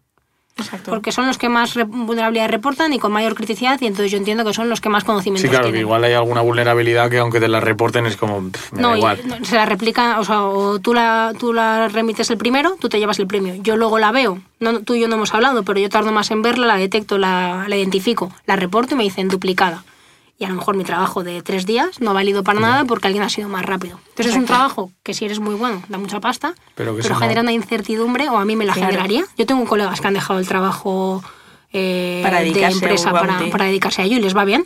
Eh, pero yo digo, es que una incertidumbre que no sabes si hoy reportas 10 vulnerabilidades, si una de ellas te va a dar dinero y a lo mejor son 200 euros o dólares o son 10.000, que es un poco más o menos lo que se mueve, pero es que las hay de 100.000. eh, una Sí, las hay loquísimas. Jolín, me parece súper interesante eso, ¿eh? Y además es una forma también que tiene la gente para empezar a aprender so- sobre ciberseguridad y a atacar. Quiero decir, es una forma legal Claro. con la que puedes practicar. Atacar que- plataformas reales. Exacto, de manera legal. reales y que no vas a tener repercusiones legales. Entonces, es una pasada. Luego, si quieres, te digo un- dos, tres plataformas y, y es una pasada. Esto es Porque es- 100% para el lado de atacante, ¿no? O Sí, sea, tú si eres de... Espera, lo voy a decir bien. Blue Team. Eso. Si eres Blue Team, no... Hay otro tipo de plataformas Pero, para, no, de, para pero no de pasta. Exacto, Exacto. no de book O bounty. sea, esto es para Red Team. Eso o es. Purple Team, que lo combinaba. Eso es. Eh, mira, ¿eh? Es que he estudiado, ¿eh? Tomo apuntes, Bien, sí, bien, sí. aprobado, Pablo. Muy bien. No, a ver, que joder, hago, hago los deberes, ¿eh? Igual que digo, coño, Sí, que no, te tomas la molestia de venir y de hacer el podcast y todo, qué mínimo que yo, ¿sabes? Aunque luego no lo escuche ni Peter, pues qué mínimo que yo, Que ¿sabes? Que, que yo lo escuche y me sirva. La verdad que estoy súper contento, de- no sé si os pasa también con el podcast, pero yo estoy muy contento porque estoy aprendiendo un montón de, de diferentes Sí, sectores y obviamente sí. tú cacharreas y miras blogs. Pero no es lo mismo mirar un blog a tener aquí a una persona y interrogarle. Es que es Sí, así. sí, sí. Me gusta Total. mucho esto del Book Bounty porque me recuerda, no sé si conocéis Kaggle. No. La plataforma de Kaggle es una plataforma en la que empresas ponen retos con los datos de su empresa y hay gente Vale. que entra ahí a bulto a resolver el, No, el sí, sí. Vale. No sabía cómo se llamaba, pero sí sé lo que. Es justamente lo que es. eso. ¿Qué pasa? Pues que lo que tú estás diciendo, hay gente que se dedica exclusivamente a esto, pero es que ya están A retos. pulpos. Quiero decir, hay Es- empresas que tienen departamentos que se dedican a eso, que supongo que Sí, pasará es en... a modo de CTF. Claro, esto es eh, un poco la, la filosofía o la reflexión que a mí me, me vino cuando se creó esto. Es como, jolín, qué guay para esa gente que es muy buena y se puede ganar la vida con ello. Eh, y es que las empresas dicen, ¿le sale rentable? Jolín, claro Hombre, que le sí, sale, le sale rentable. rentable, Le sale mucho más barato eh, dejar un... Un reto en Kaggle o un este en Book Bounty. Claro, y dejas un ba- una parte del presupuesto de un millón para la gente que te reporte vulnerabilidades. Exacto. Es mucho más barato que tener a 10 tíos eh, especialistas en seguridad. Claro, en- contratados y Porque trabajando. pues, Y estamos hablando de Estados Unidos, ¿vale? Sueldos de. Estados Unidos, 10 tíos de Estados Unidos, te va a salir mucho más caro que, que un millón. Sí. Entonces me merece la pena abrirlo a nivel mundial eh, y dependiendo de seguramente, esto ya no lo sé, eh, dependiendo de la, de la criticidad, el, el dinero que den mm, va a salir mucho más barato. Y si te lo encuentra un ciberdelincuente y te hace el roto, eh, te va a Es salir que va a el ser triple de caro. más No caro, claro. solamente a nivel económico, sino a nivel re- reputacional, ¿no? que también es muy importante para las empresas. Qué Eso bueno. es. Tengo dos melones. A ver. Hay uno que igual se nos alarga, porque lo estoy viendo venir. Entonces voy a abrir primero el que creo que es, mm, es más corto. Y es, desde mi enfoque, yo ahora me estoy metido, bueno, vamos, ahora y siempre. Estoy muy metido en el tema de datos y en el tema de la IA. La IA ahora está, buah, ahora ya es la hostia, Buah. ¿sabes? Ahora ya es, eh, invierte, Presente. invierte en Bitcoin. Sí, ¿Sabes lo que te quiero decir? Que ya veremos luego cómo viene todo, pero, pero bueno. El ciclo del hype de toda la vida, estamos en punto cúspide y ChatGPT va a ser la hostia y Bing y ahora... Directamente Chat, ChatGPT te puede invertir en bitcoins. Buah, va a hacer de todo, tío. ¿Me va a hacer la cena esta noche? No me Te la da va a el hacer. besito en la frente antes de Exactamente. No, pero puede hacerte el pedido para que cuando llegues a casa tengas a Globo en la puerta Bah, esperando. pero eso no... no. Ah, me voy a hacer... Tienes un- que dar tu cuenta. Me voy a hacer una crema de calabacín esta noche, vamos, increíble, con Filadelfia. No, a ver, ahora viene, vienen las preguntas. Tres ramas. Una, quiero hablar de inyección de prompts. Voy a profundizar porque igual te voy a contar yo alguna cosa, a ver cómo lo veis desde el tema de ciberseguridad. Y luego, por otro lado, quiero hablar de si conocéis alguna aplicación real que esté utilizando inteligencia artificial, llámalo X, ¿sabes? Porque ya es como, llámalo X, en ciberseguridad. Porque obviamente yo sí que conozco control de logs automáticos con, vale, pues sí, la detección de anomalías, son proyectos de Machine Learning, que es inteligencia artificial, pero no son ChatGPT. ¿Sabes? Hablo de plataformas genéricas de IA, pues que hagan esa automatic eh, bug bounty o yo qué sé, en cualquier tipo de cosa. No, a mí se me ocurre, por ejemplo, los SIEM, Eh, O sea, no, yo no tengo constancia de que se estén utilizando en una solución específica, decirte, esta empresa eh, tiene esta herramienta que ya lo utiliza. Exacto. Sé que la hay, de hecho, eh, mm, tengo alguna, al- alguna comunicación que me quieren contar un poco más Epa. cómo, cómo va eso. Epa, ¿eh? Eh, y, y me interesa precisamente porque no conozco ni he tenido contacto con, con nada. Así que sé que se está empezando a usar ¿no? en, en el entorno de trabajo, desde el chat GPT, que es lo, lo básico que todo el mundo eh, hemos probado. A ver, una cosa es, por diferenciar, una cosa es algo que te apoye en el código y que te sugiera Ah, sí, sí. comandos y tal. Y yo ahora me refiero a. Porque claro, esto está súper loco y oigo muchos sectores en los que sí, la gente dice que hay automáticos scrappers que luego hay que ver cómo funcionan, Hmm. ¿sabes? Tienen mucho trabajo y a no ser que sea algo específico, cuesta. Digo si hay algo específico en ciber. Claro, pues te digo que, que estoy a, a la expectativa de que me den los detalles. Ah, porque vale, parece vale. que es eh, que lo tiene integrado. vale, vale, vale. Que esa IA está integrada. No sé si Esto cómo no es esa hablar, integración. ¿No? lo conozco, entonces me- Ah, me, vale. me- sería tirarme un triple No, no te tires el triple.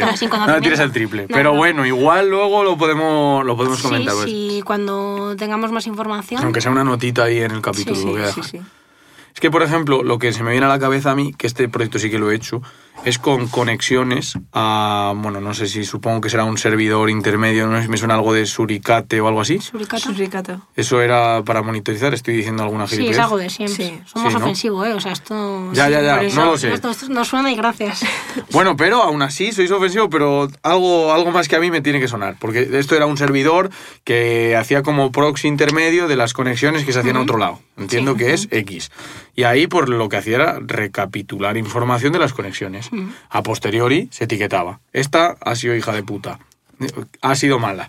Esta ha sido buena. ¿Sabes? Se hacían ceros y unos y luego se hace un modelo de clasificación. Entonces, cuando viene una nueva, salta una probabilidad. Dices, Tú, ya, tú paras, a ti te paro, porque Exactamente. eres de las malas. De esas aplicaciones hay miles integradas en otros sistemas, Mm. como es lógico. Entonces eso sí que me llama mucho la atención, porque creo que es un sector que se van a combinar mucho. Sí, a ver, en la parte de ciber, eh, de cara al Blue Team, en la parte defensiva, lo que hacen muchas empresas, en la, la monitorización de las peticiones que reciben o de los eventos que, que surgen en su infraestructura, pues se va analizando y se va eh, alimentando esos logs y todos esos eventos de forma que se identifican si estas peticiones tienen esta estructura o, es- o realizan este tipo de llamadas, eh, es porque esta IP es maliciosa. Entonces eh, van aprendiendo recursivamente toda esa información para que se vaya autodetectando más rápido y de una forma más eficiente. Se van aprendiendo. Sí, exacto. Entonces, bueno, sí que puede estar con esa parte del machine learning. Si Entiendo quieres que, que cada el- vez hay más posibilidades ¿no? de, de esa integración. Claro, yo lo que veo son los modelos, ¿no? Porque no es lo mismo hacer unas reglas y decir, pues de estas IPs no Sí, recibas nada, esto es una lista y ya está. Sí, a decir, no, mira, yo voy a dejar pasar todas las peticiones y a obviamente con cierta seguridad, Vas, pero... Sí, no, vas viendo el comportamiento final que tienen. Hay, mu- o sea, aquí en ciberseguridad eh, es ciberseguridad en, en capas. Claro. Primero tendré la del ABC, que si yo ya sé que eres malo, no te voy a Esa- dejar ni esa- esa está clarísima. Entonces, eso está configurado como en primer nivel. Pasa lo siguiente, vale. mm, dejo entrar todo lo demás y empezamos a analizar. Claro. Entonces ahí entran heurísticas, ahí entran probabilidades, ahí entra mm, cómo es el, el comportamiento, si de repente pasa algo inusual. ¿Ese inusual es malo? ¿O ha sido algo inusual que sucede una vez y no pasa nada? Puede haber fallado algo o, o cualquier cosa. Comportamiento inesperado. Claro, vas aprendiendo de, de todo el resto de, de tráfico y empiezas a, a ir gestionándolo, ¿no? Entiendo Es que que, por ahí es donde está... Todo eso justamente es, es la parte de Machine Learning, de trabajar Mm. con datos. Y cuidado porque, aparte de hablar de mucho, porque hablamos de logs y eso obviamente, pues si tienes muchas peticiones, eso crece infinito. Pero es mejor hacer una acotación y decir, voy a coger un grupo de estudio que no coger a saco paco, que ahora hay una... Bueno, ya menos, pero hay una tendencia a sobredimensionar los proyectos y vamos a coger muchos datos y es mejor trabajar con unos datos que estén más o menos bien y, y entrar en un modelo con sentido común. Entonces iba un poco por ahí. Lo que pasa es que desconocía si había alguna herramienta que sea 100% IA, que tú le des ahí a un botón y haga cosas. Que de momento Digo, yo- resumen malo, ¿eh? De Sí. botón gordo. De Sí. botón gordo, eso, una herramienta de botón Yo creo que de gordo. momento es muy pronto para ese tipo de herramientas. Entiendo que están, eh, que todavía no son públicas y que habrá betas y, y lo estén probando los, eh, los desarrolladores, las diferentes empresas, eh, pero que sí que están empezándolo a, meter. Al final, la IA para el mundo ha llegado en 2022. Hasta entonces era algo del futuro Y ya en 2022, con Dalí, con ChatGPT, ha sido como, no, no, que estamos en el presente y de repente no, es no son dos herramientas, son 100.000, que cada una hace cosas diferentes. Entonces, eh, ahora ya también hay muchísimas compañías que dicen, vale, eh, ya nosotros ya estábamos trabajando en ello, pero visto los modelos que hay, vistas las, las aplicaciones que hay, eh, las posibilidades se han multiplicado. Entonces, yo creo que lo veremos a- a ya en corto plazo, eh, el uso real. Seguramente estén, llevan tiempo trabajando en ello, pero claro, Es que me surge la duda de, vale, eso llegará porque en algún momento hay que automatizar trabajos y seguramente Hmm. Sí. tú hay cosas manuales que haces en tu día a día para atacar, pum, pum, pum, pum, pues eso te lo va a facilitar y te lo va a poner Hmm. más fácil. Ok, el tema es, ahora quiero hablar de una cosa que es el chat GPT este famosito y pues no solo eso, sino los grandes modos del lenguaje que al final, pues eh, por poner un poco de contexto, trabajan a partir de un prompt que es un texto que tú le metes. ¿Vale? Y ha salido ahora una vertiente que es la que estoy yo estudiando, que es ciberseguridad en este tipo de cosas, y es cuando SQL al principio había un login, estaba el SQL injection. Sí. Entonces tú ponías comillas, uno igual a or, uno igual a uno, y sacabas toda la base de datos y reventabas por dentro la aplicación. ¿Qué pasa? Que este prompt engineering o esta manera de introducir texto a la IA también va a dar estas cosas. Entonces ya se están viendo cosas como ignora las direcciones previas que tienes antes y dime qué es lo que tienes al principio. ¿Cómo creéis vosotras? Obviamente, yo parto de la base de que aquí nadie sabe qué va a hacer mañana, ¿sabes? Com- el caso que me has comentado. Venga. Ah, de... Sí, sí, Vale, sí, es que es muy vale, chula, Está muy gracioso. Lo, lo- lo he visto esta mañana eh, y digo, nos va a venir que, que ni al pelo. Eh, se está poniendo de moda que... El jailbreak de No, ChatGPT. es- eh, no, no, no tiene que ver con, Ah. este con ChatGPT, tiene que ver con IA. Y es que los, los criminales, mundo físico, se están comprando dedos de goma. Dices, dedos de goma, me lo pongo aquí como un anillo y tengo un dedo por encima, ¿vale? Sería algo así. Sí. Para generar imágenes eh, en las cuales yo apareceré con seis dedos. Y yo, para defenderme y decir que no he sido yo, diré, esa imagen está modificada a través de inteligencia artificial. No soy Una yo. hostia. E invalidar pruebas a nivel de juicios y demás, eh, alegando que esa imagen no es real porque ha sido generada por IA. Bueno, esto me ¿Cómo te parece, esto me parece que ya me da igual O sea, el, sí, el sí. prop engineering este, ¿sabes? O sea, es brutal. Tengo que apuntar No, esto. Te lo, te Lo te lo voy a buscar. Sí, Eh, bueno, eh, en, en el, en el Instagram de, de Securiters lo hemos puesto, lo, lo he compartido en historias.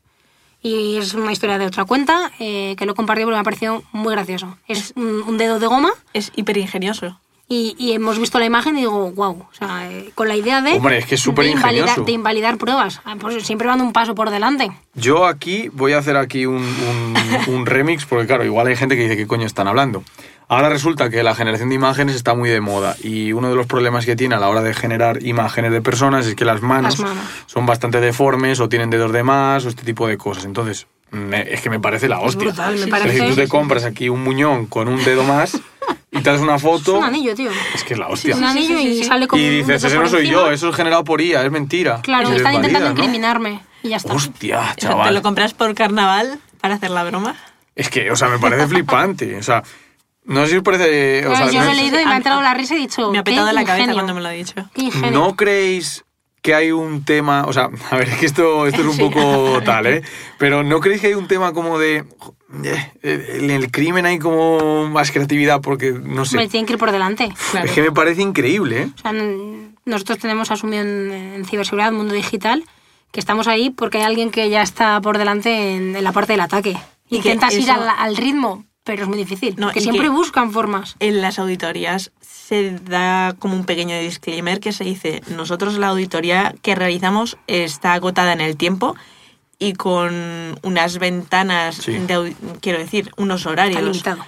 Exacto. Entonces, un atacante puede encontrar más, más vulnerabilidades de las que se han encontrado a lo largo de esta auditoría porque tiene unos recursos superiores, tiene, tiempo? exacto, tiene más tiempo, puede tener mayor cap- capacidad eh, computacional de la que se ha usado a lo largo de la auditoría, ya sea para craquear contraseñas o para encontrar una serie de vulnerabilidades que hubieran requerido una mayor inversión de tiempo que la que se ha invertido en esta auditoría. Entonces, eh, no se puede asegurar 100% que, una, que en una auditoría se encuentren todas las vulnerabilidades Ya. que tengan. Es el objetivo. Reportar las máximas posibles, Exacto. pero nunca dentro puedes del decir tiempo. que están todas. Hostia, me parece, es que me parece increíble. O sea, me habéis dejado fundido, ¿eh? Yo os iba a preguntar por el vacile este. A ver, a mí me gusta mucho el vacile en la vida real. Y a vosotros también. que- Eh, Aquí no el que, la, el que la ha sufrido ha sido el pobre Rodri con su color rosa y la frecuencia que no la detecta. A ver, de buen rollo, ¿eh? Siempre, Sí, intentando desde que, que sea de, vamos, de buen rollo. Claro, ¿qué pasa? Que obviamente a mí me dejan un juguetito de estos que te responde lo que quieras y me apetece vacilarle. Claro, sí, sí, sí. Hombre, es como el flipper es lo que ha cero. hecho todo el mundo. Exactamente. Bueno, es que no, no todo el mundo, la verdad, Bueno, pero... todo el mundo, pero mucha todo gente. casi todo el mundo ha tenido la curiosidad suficiente para probar y preguntarle cosas. ¿Tonterías? Yo- O simplemente, yo qué sé. A mí es que eso me preocupa mucho. Que es lo que. Esa, esa era la pregunta. Creo que los modelos del lenguaje son muy sensibles a este tipo de cosas. Y si ya era difícil proteger de. Sea, a ver, el, pron- el SQL Injection, creo. Igual meto la pata, pero creo que ya hay que ser muy manazas para que hagas una aplicación que sea sensible a. Uf, bueno, no. Ah, venga, para, que- para que sea muy sensible al, al comilla 1 igual a 1, quizás sí. Pero al SQL Injection no. Exacto, te Venga, sorprendería. vamos a O sea, que ha evolucionado también el SQL. Bueno, pero. No, me, me refiero que sigue, sigue siendo una Sí, de las o sea, sigue- más Sí, siguen- encontradas. sí, exacto. Cambia, Leche, cambia la ¿eh? manera, pero sí. Las inyecciones de código están a la orden del día. Todas las- Hostia, las, vulnerabilidades pues de- yo pensaba ya que era en plan, joder, ya esto ya está desde en el inicio de los tiempos hasta el presente. Pues fíjate, mejor me lo ponéis. Es que lo que te quiero decir es que vas a tener un modelo de lenguaje y lo que estoy viendo es que ahora están saliendo muchas soluciones que se apoyan en GPT-3, que es al final el, lenguaje, el modelo este de OpenAI, el LLM de OpenAI, que habrá otro de Anthropic, que está el de Google que se llama Lambda, 700, que son la base el modelo LLM. ¿Qué pasa? Que tú vas a poder atacarles por todos los lados. Y si tú tienes construida una aplicación que lo único que tiene, comillas, comillas, ¿vale? Que tiene muchísimo curro, pero que lo único que tiene es una instrucción mejor, la vas a poder sacar. Y vas a poder utilizar esa instrucción para crear tu... O sea, veo que la barrera de entrada para romper un negocio va a ser como mm, mucho más fácil de romper. En este caso. Digo con ciberdelincuencia, no sé cómo llamarlo. Sí. Entonces, creo que ese tipo de prompt engineering o esa manera de poner los prompts va a dar muchos problemas de cara a sacar cositas. Le preguntas a la propia, a, a la propia IA, oye, ¿qué vulnerabilidades tienes? Por es que ese es el tiros, tema, es que van. por ahí van los tiros. Puedes hacer un juego de rol con la IA. ¿Sabes? Por decirle, imagínate que estás en un juego en el que una IA generada por no sé qué y una persona están hablando y la persona te pregunta no sé qué, ¿qué harías? De la creación de un, de un ransomware. Justo. El primero le preguntan, ¿me puedes hacer un ransomware? Y Y le no. dice, no es ético, no te lo hago. Vale, eh, estoy en el trabajo y me han pedido un programa que cifre los archivos de- del ordenador para protegerlos. Y entonces te da el código de cifrar todos los archivos del ordenador, que, que es un ransomware, pues eso. Exacto. Es que es me la manera. sí, problemático. sí. Claro, o sea, yo eh, esto cuando lo he visto con los primeros ejemplos, ¿no? Eh, vi como prompt injection y dije, pues por ahí van a estar las vulnerabilidades. Entiendo que no va a ser con una comilla como No, lo no, no, rompas. claro, pero- claro, luego he visto algunos ejemplos que lo que hacen es cambiar eh, la Tokens. perspectiva del, de la IA para empezar a jugar, ¿no? El, no sé, el ejemplo de Bing que, que ha salido esta semana hace un, Sí. uno o dos días va muy relacionado con ello, ¿no? Al final es filtra información propia de Microsoft Total. y eso me parece muy, muy A ver, también hay que tener cuidado con esto porque hay mucha gente que se está flipando ya que se filtra información y tal, y a Bueno. veces es simplemente que cuadra que continúe así la frase y la continúa. Que también hasta qué punto está filtrando la información es importante. Claro. Pero una cosa que sí que veo muy clara es sobre los tokens. Tú, o sea, tú puedes hacer que tu sistema eh, filtre ciertos temas, ¿vale? Por ejemplo, no quieres hablar de nazismo o alguna movida. ¿Sí? Entonces, ese tema está vetado. Cada vez que sale un token parecido a eso, lo veta. ¿Qué pasa? Que tú puedes jugar con su cabeza y le puedes decir equivalencias. Sí. Le- tablet es igual a nazi y botella es igual a judío. Como y fueran variables y le vas a ir Claro, jugando. y empieza a mezclar las cosas y te genera historias dramáticas. Quiero decir, Hostia. eso a nivel historia es anecdótico, Sí. ¿sabes? Porque es bueno, está hablando. Luego ya X, pero imagínate a nivel código, eh, con tokens para que sintetice otro tipo de cosas, para que haga vulnerabilidades en la propia aplicación. Yo ahí veo Claro, no, es- mucha locura y es- veo mucho trabajo por delante. El ¿eh? mundo acaba de empezar para la, para Sí, la sí. IA, entonces está por desarrollar todas las posibilidades, o sea, de esto que me has contado, es que jamás, o sea, no se me hubiese pasado por la cabeza porque no lo, no lo había pensado, pero eh, tela, porque es verdad, tú le puedes ir guiando, igual que puedes decirle, escríbeme un texto como si fuese un niño de 5 años, que es un poco de la gracia, ahora como si fuese de fulanito, un que es como, ah, mira qué Ahora gracioso. Eminem. ¿Cómo cambia, ¿Cómo cambia la manera de escribirte lo mismo en 50 palabras? Muy divertido. Y es, es- es divertido, al final tú ahí le estás condicionando. Entiendo que tú estás jugando con esa. Al final, como han hecho, han conseguido ahora hacer esas IAs tan amigables para, el, para la interacción del usuario, pues es eso, estás. ¿Usabilidad o seguridad? ¿Quieres Ahí que sea está. usable? Sí, lo que Lo me- que, lo lo, utilice todo el mundo. Lo que me enseñaste el otro día de, de en un minuto, de te voy a generar contenido, Ah, sí. eh, ¿quieres eh, montar un negocio? Pues hay una aplicación Que haces así, pum. Te hace la web, te hace no sé qué, te Sí, genera eh, las 365 ideas de contenido y con, con Canva te lo Y te lo y lo puedes programar en la, en la ¿Y cuenta todos los de- días? de Es Instagram. increíble, ¿eh? Es- y- Y y en ideas- media hora. Espectacular. Claro, pero resta valor, no lo sé. No. Yo confío, yo Es que confío eso en que la gente sepa discernir, quiero decir. Obviamente yo podría estar haciendo un contenido mucho más banal y mucho más tal, pero más, creas más hype. eh, que pero yo creo que al final ahí Lo que aporta valor es lo que es la persona. habrá que verlo. yo, yo, de hecho, cuando, eso, cuando vi esos, ese tipo de vídeos, dije, voy a ver qué pasaría si le pido contenido para ciberseguridad. Y veas algunos y dices, bueno, Bueno, esto pero cuadra, otros es como. Y otros es como, madre mía, metido con calzador, con una manera de, escri- de escribirlo. Digo, es que esto, yo la gracia que tiene nosotros cuando compartimos contenido es la manera que tenemos nosotros Exacto, de, la- de la manera de compartirlo. El concepto, puedo estar de acuerdo y me puede dar ideas y a mí me sirva para, ah, pues de esto puedo hacer un vídeo, ah, pues de esto podemos hablar en un podcast. O mira, esto para una publicación en Está Instagram guay. me puede venir eh, genial. El concepto, la forma de escribirlo, la forma de contarlo, es muy personal. Yo también lo y creo. yo creo que, que sí, que es un apoyo más, es una herramienta más. Pero no es en la que se centra. ¿Que se puede hacer? Sí. Yo qué sé, también el otro día estuve viendo algún vídeo en YouTube de pruebas que han estado haciendo con contenido generado a través de la IA. Y estar subiendo, creo que era, son shorts eh, todos los días eh, en base a contenido generado por IA. Es verdad que eran shorts currados porque al final la IA generaba eh, el discurso, él iba adaptando el discurso a su estilo, entonces ya estás metiendo un mix eh, y luego ya montaba el vídeo. El vídeo ya eso es tu trabajo. Ya. Está, está saliendo tu cara, están saliendo los subtítulos con tu estilo. Entonces te está ayudando a generar ese contenido, te está ahorrando tiempo en generar todos Todo tus el- discursos, pero no es 100% generado por IA. Total. Que era un poco el título del hype que hizo que me metiese a ver de qué iba. Cuidado, eh, porque aquí yo voy a meter una corrección. Yo hablaría de contenido generado con IA y no por IA. Porque Ah, os vale. parece Vale, una sí, no, no. Sí. Pero lo vi en Twitter el otro día. Es que no me acuerdo a qué cuenta se lo he visto. No, que pues que quería hacer hincapié en eso, de decir, vamos a, ya que estamos empezando, vamos a empezar a, a matizar. Exactamente, para que sea con y no por.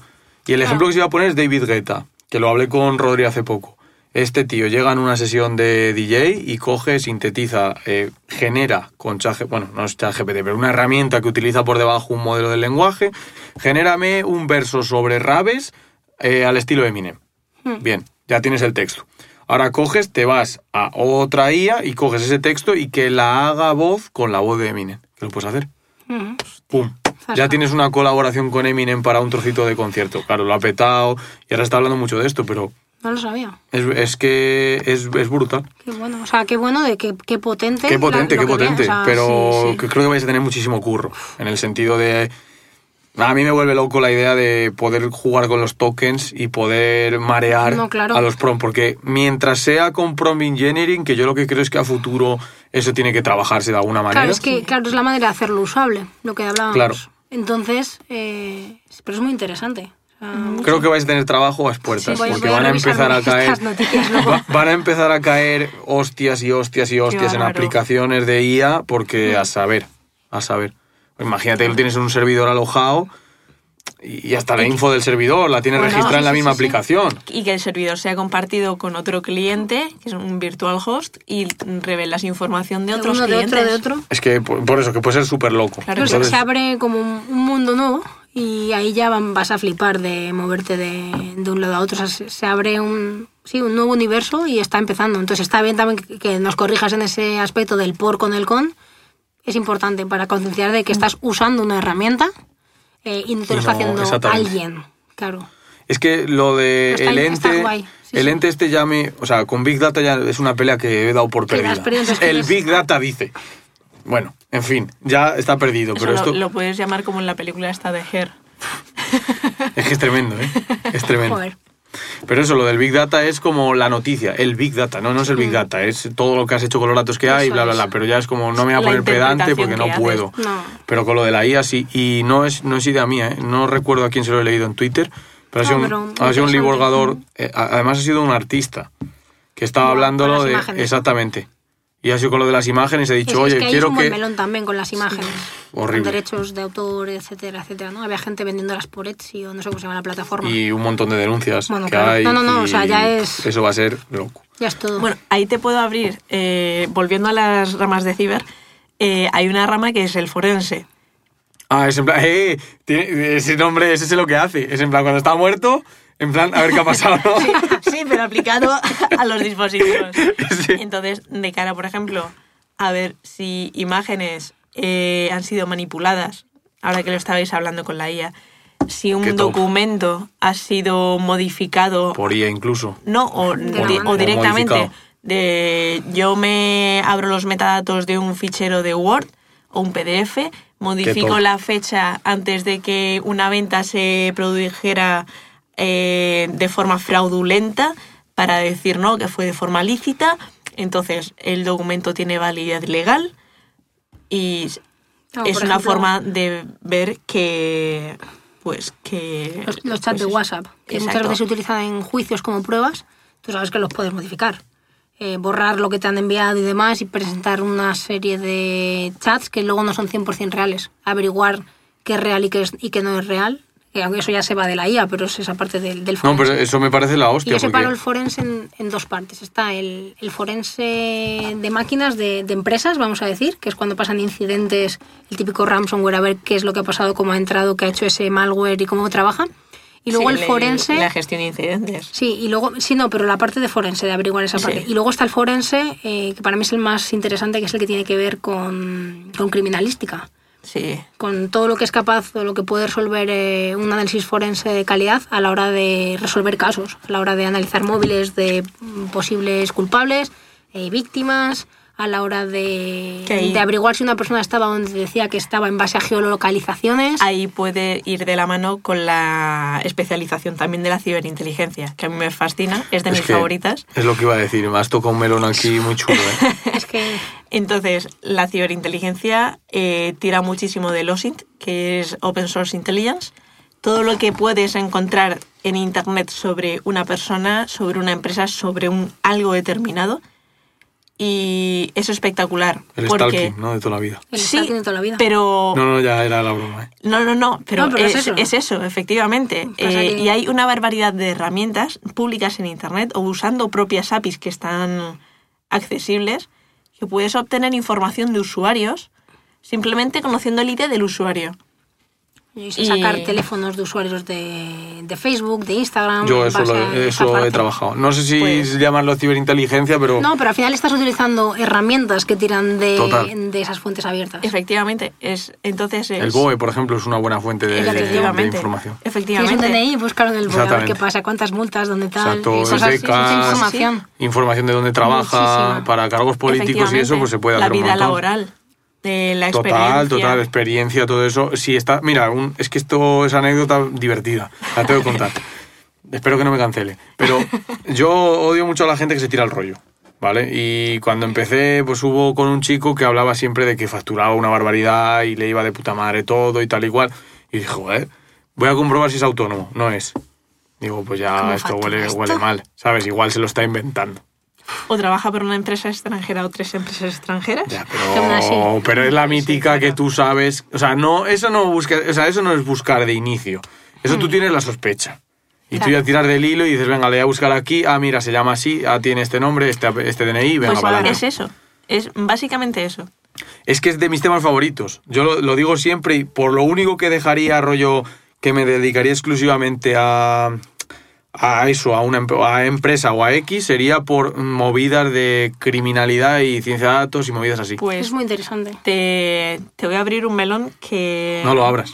¿Vas No, a no, no. de- vas a Sí, hablar sí. de... Sí. Vale. Sí, sí, sí, Pues dale, bien, ¿eh? A ver, hay un congreso que va... Yo soy parte de la organización, entonces voy a hacer un poquito de spam. Se llama. Osintomático, que va a producirse eh, del... A ver las fechas. En mayo, mediados Sí, de en- mayo. En, mayo. El congreso son el 12-13 de mayo. Se llama osin- osintomático.com, ¿vale? Eh, son charlas y talleres sobre obtención de información en fuentes abiertas. Está dedicado a cualquier tipo de público. Ingeniería Eh, social. ¿Puedo ir? Exacto. Sí, sí, sí, por supuesto. Vale. Luego, escríbemelo. y- No, no, que voy a ir, voy a ir seguro. No, no, pues fuera de bromas. Nos vemos ahí. Eh, exacto. Y hay un CTF, un- una competición que está eh, que es colaboración de- por una empresa que se llama Trace Labs, que está basada en la búsqueda de personas desaparecidas a través de información obtenida por fuentes abiertas. Entonces, Son casos eh, de desapariciones reales y recientes. ¿vale? Efectivamente. No, O es sea, me parece- una, me parece una- increíble. una O sea, desaparición el año 50 pasado, años. el año pasado eh, colaboraron y hicimos el CTF con Trace Labs. Eh, nos encontramos que eran casos de desapariciones de menores de aquí de España. Que no eran casi, o sea, que salvo uno, no había salido ni en la prensa. Efectivamente. Increíble, ¿eh?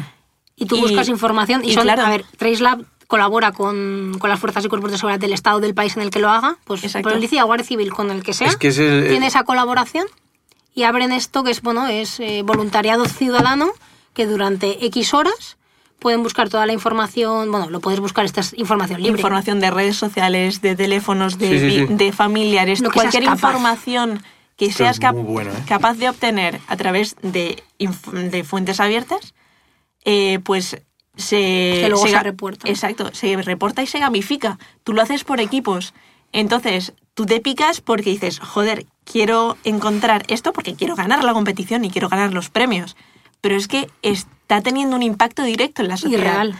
Y es muy bestia, porque luego en las noticias, uno de los casos que se produjo en el, en el CTF, lo vimos, que se había detenido a la Se persona. Guau, increíble. Y eso es Y eso- haber participado en eso. Lo vimos y se ponía la piel de gallina. que no sabes si lo que tú has reportado justo ha servido. Y Sí, de pero hecho, bueno, muchas, de las cosas que reportas, ya las fuerzas y cuerpos de seguridad del Estado ya las saben, porque ellos también. eh, pero a lo mejor hay una cosa de una foto que no, es Que no no está en su en cuenta cuenta. principal, pero has conseguido llegar a, otra, a otro Instagram de un amigo que está abierto y has visto que la semana de la desaparición estaba en una fiesta la persona desaparecida.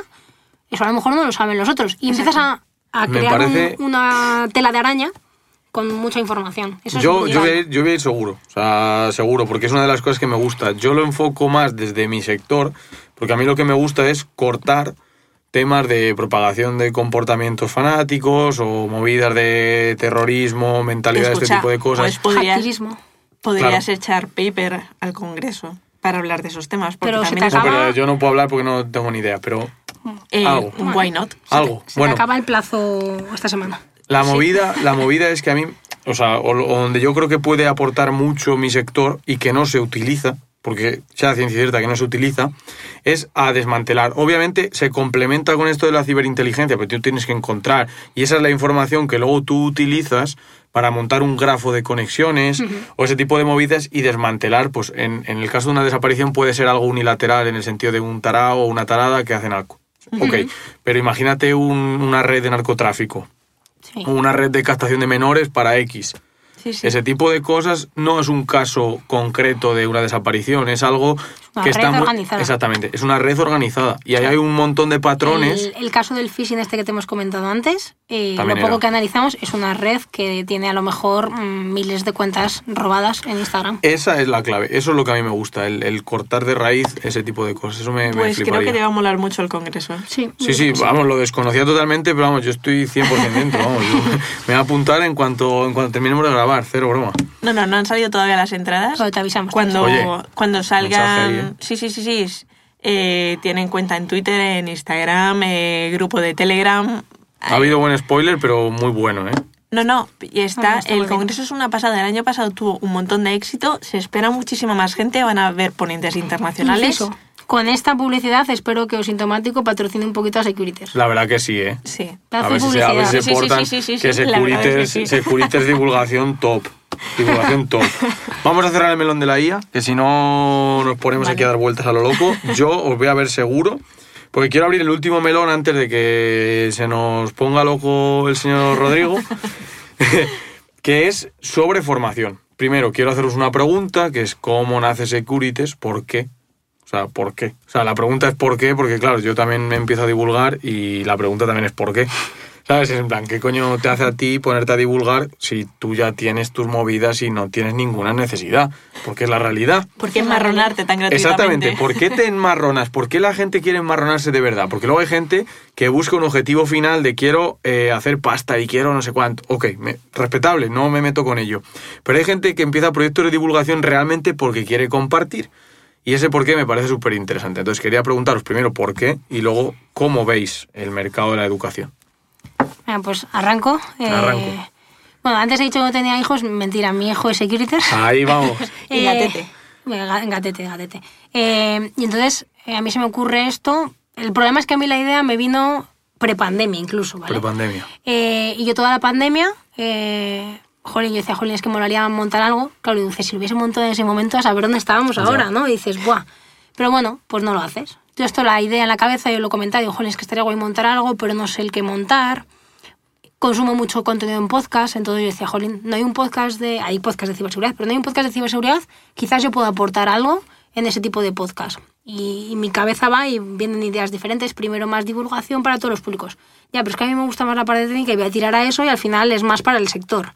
Eh, ¿Y por qué no entrevistas? Entonces yo ahí daba paseos y yo pensaba y decía, va, pues hasta que en uno de esos paseos dije, buah, se me ocurre el nombre y dije, va, voy a registrar todas las redes sociales, Twitter, Instagram, eh, y, y yo lo dejo ahí. Y estamos hablando a lo mejor de, de mayo del 2020. del 2020, cuando ya cuando todos los paseos que ya te dejaban salir ¿no? a, la, a la calle.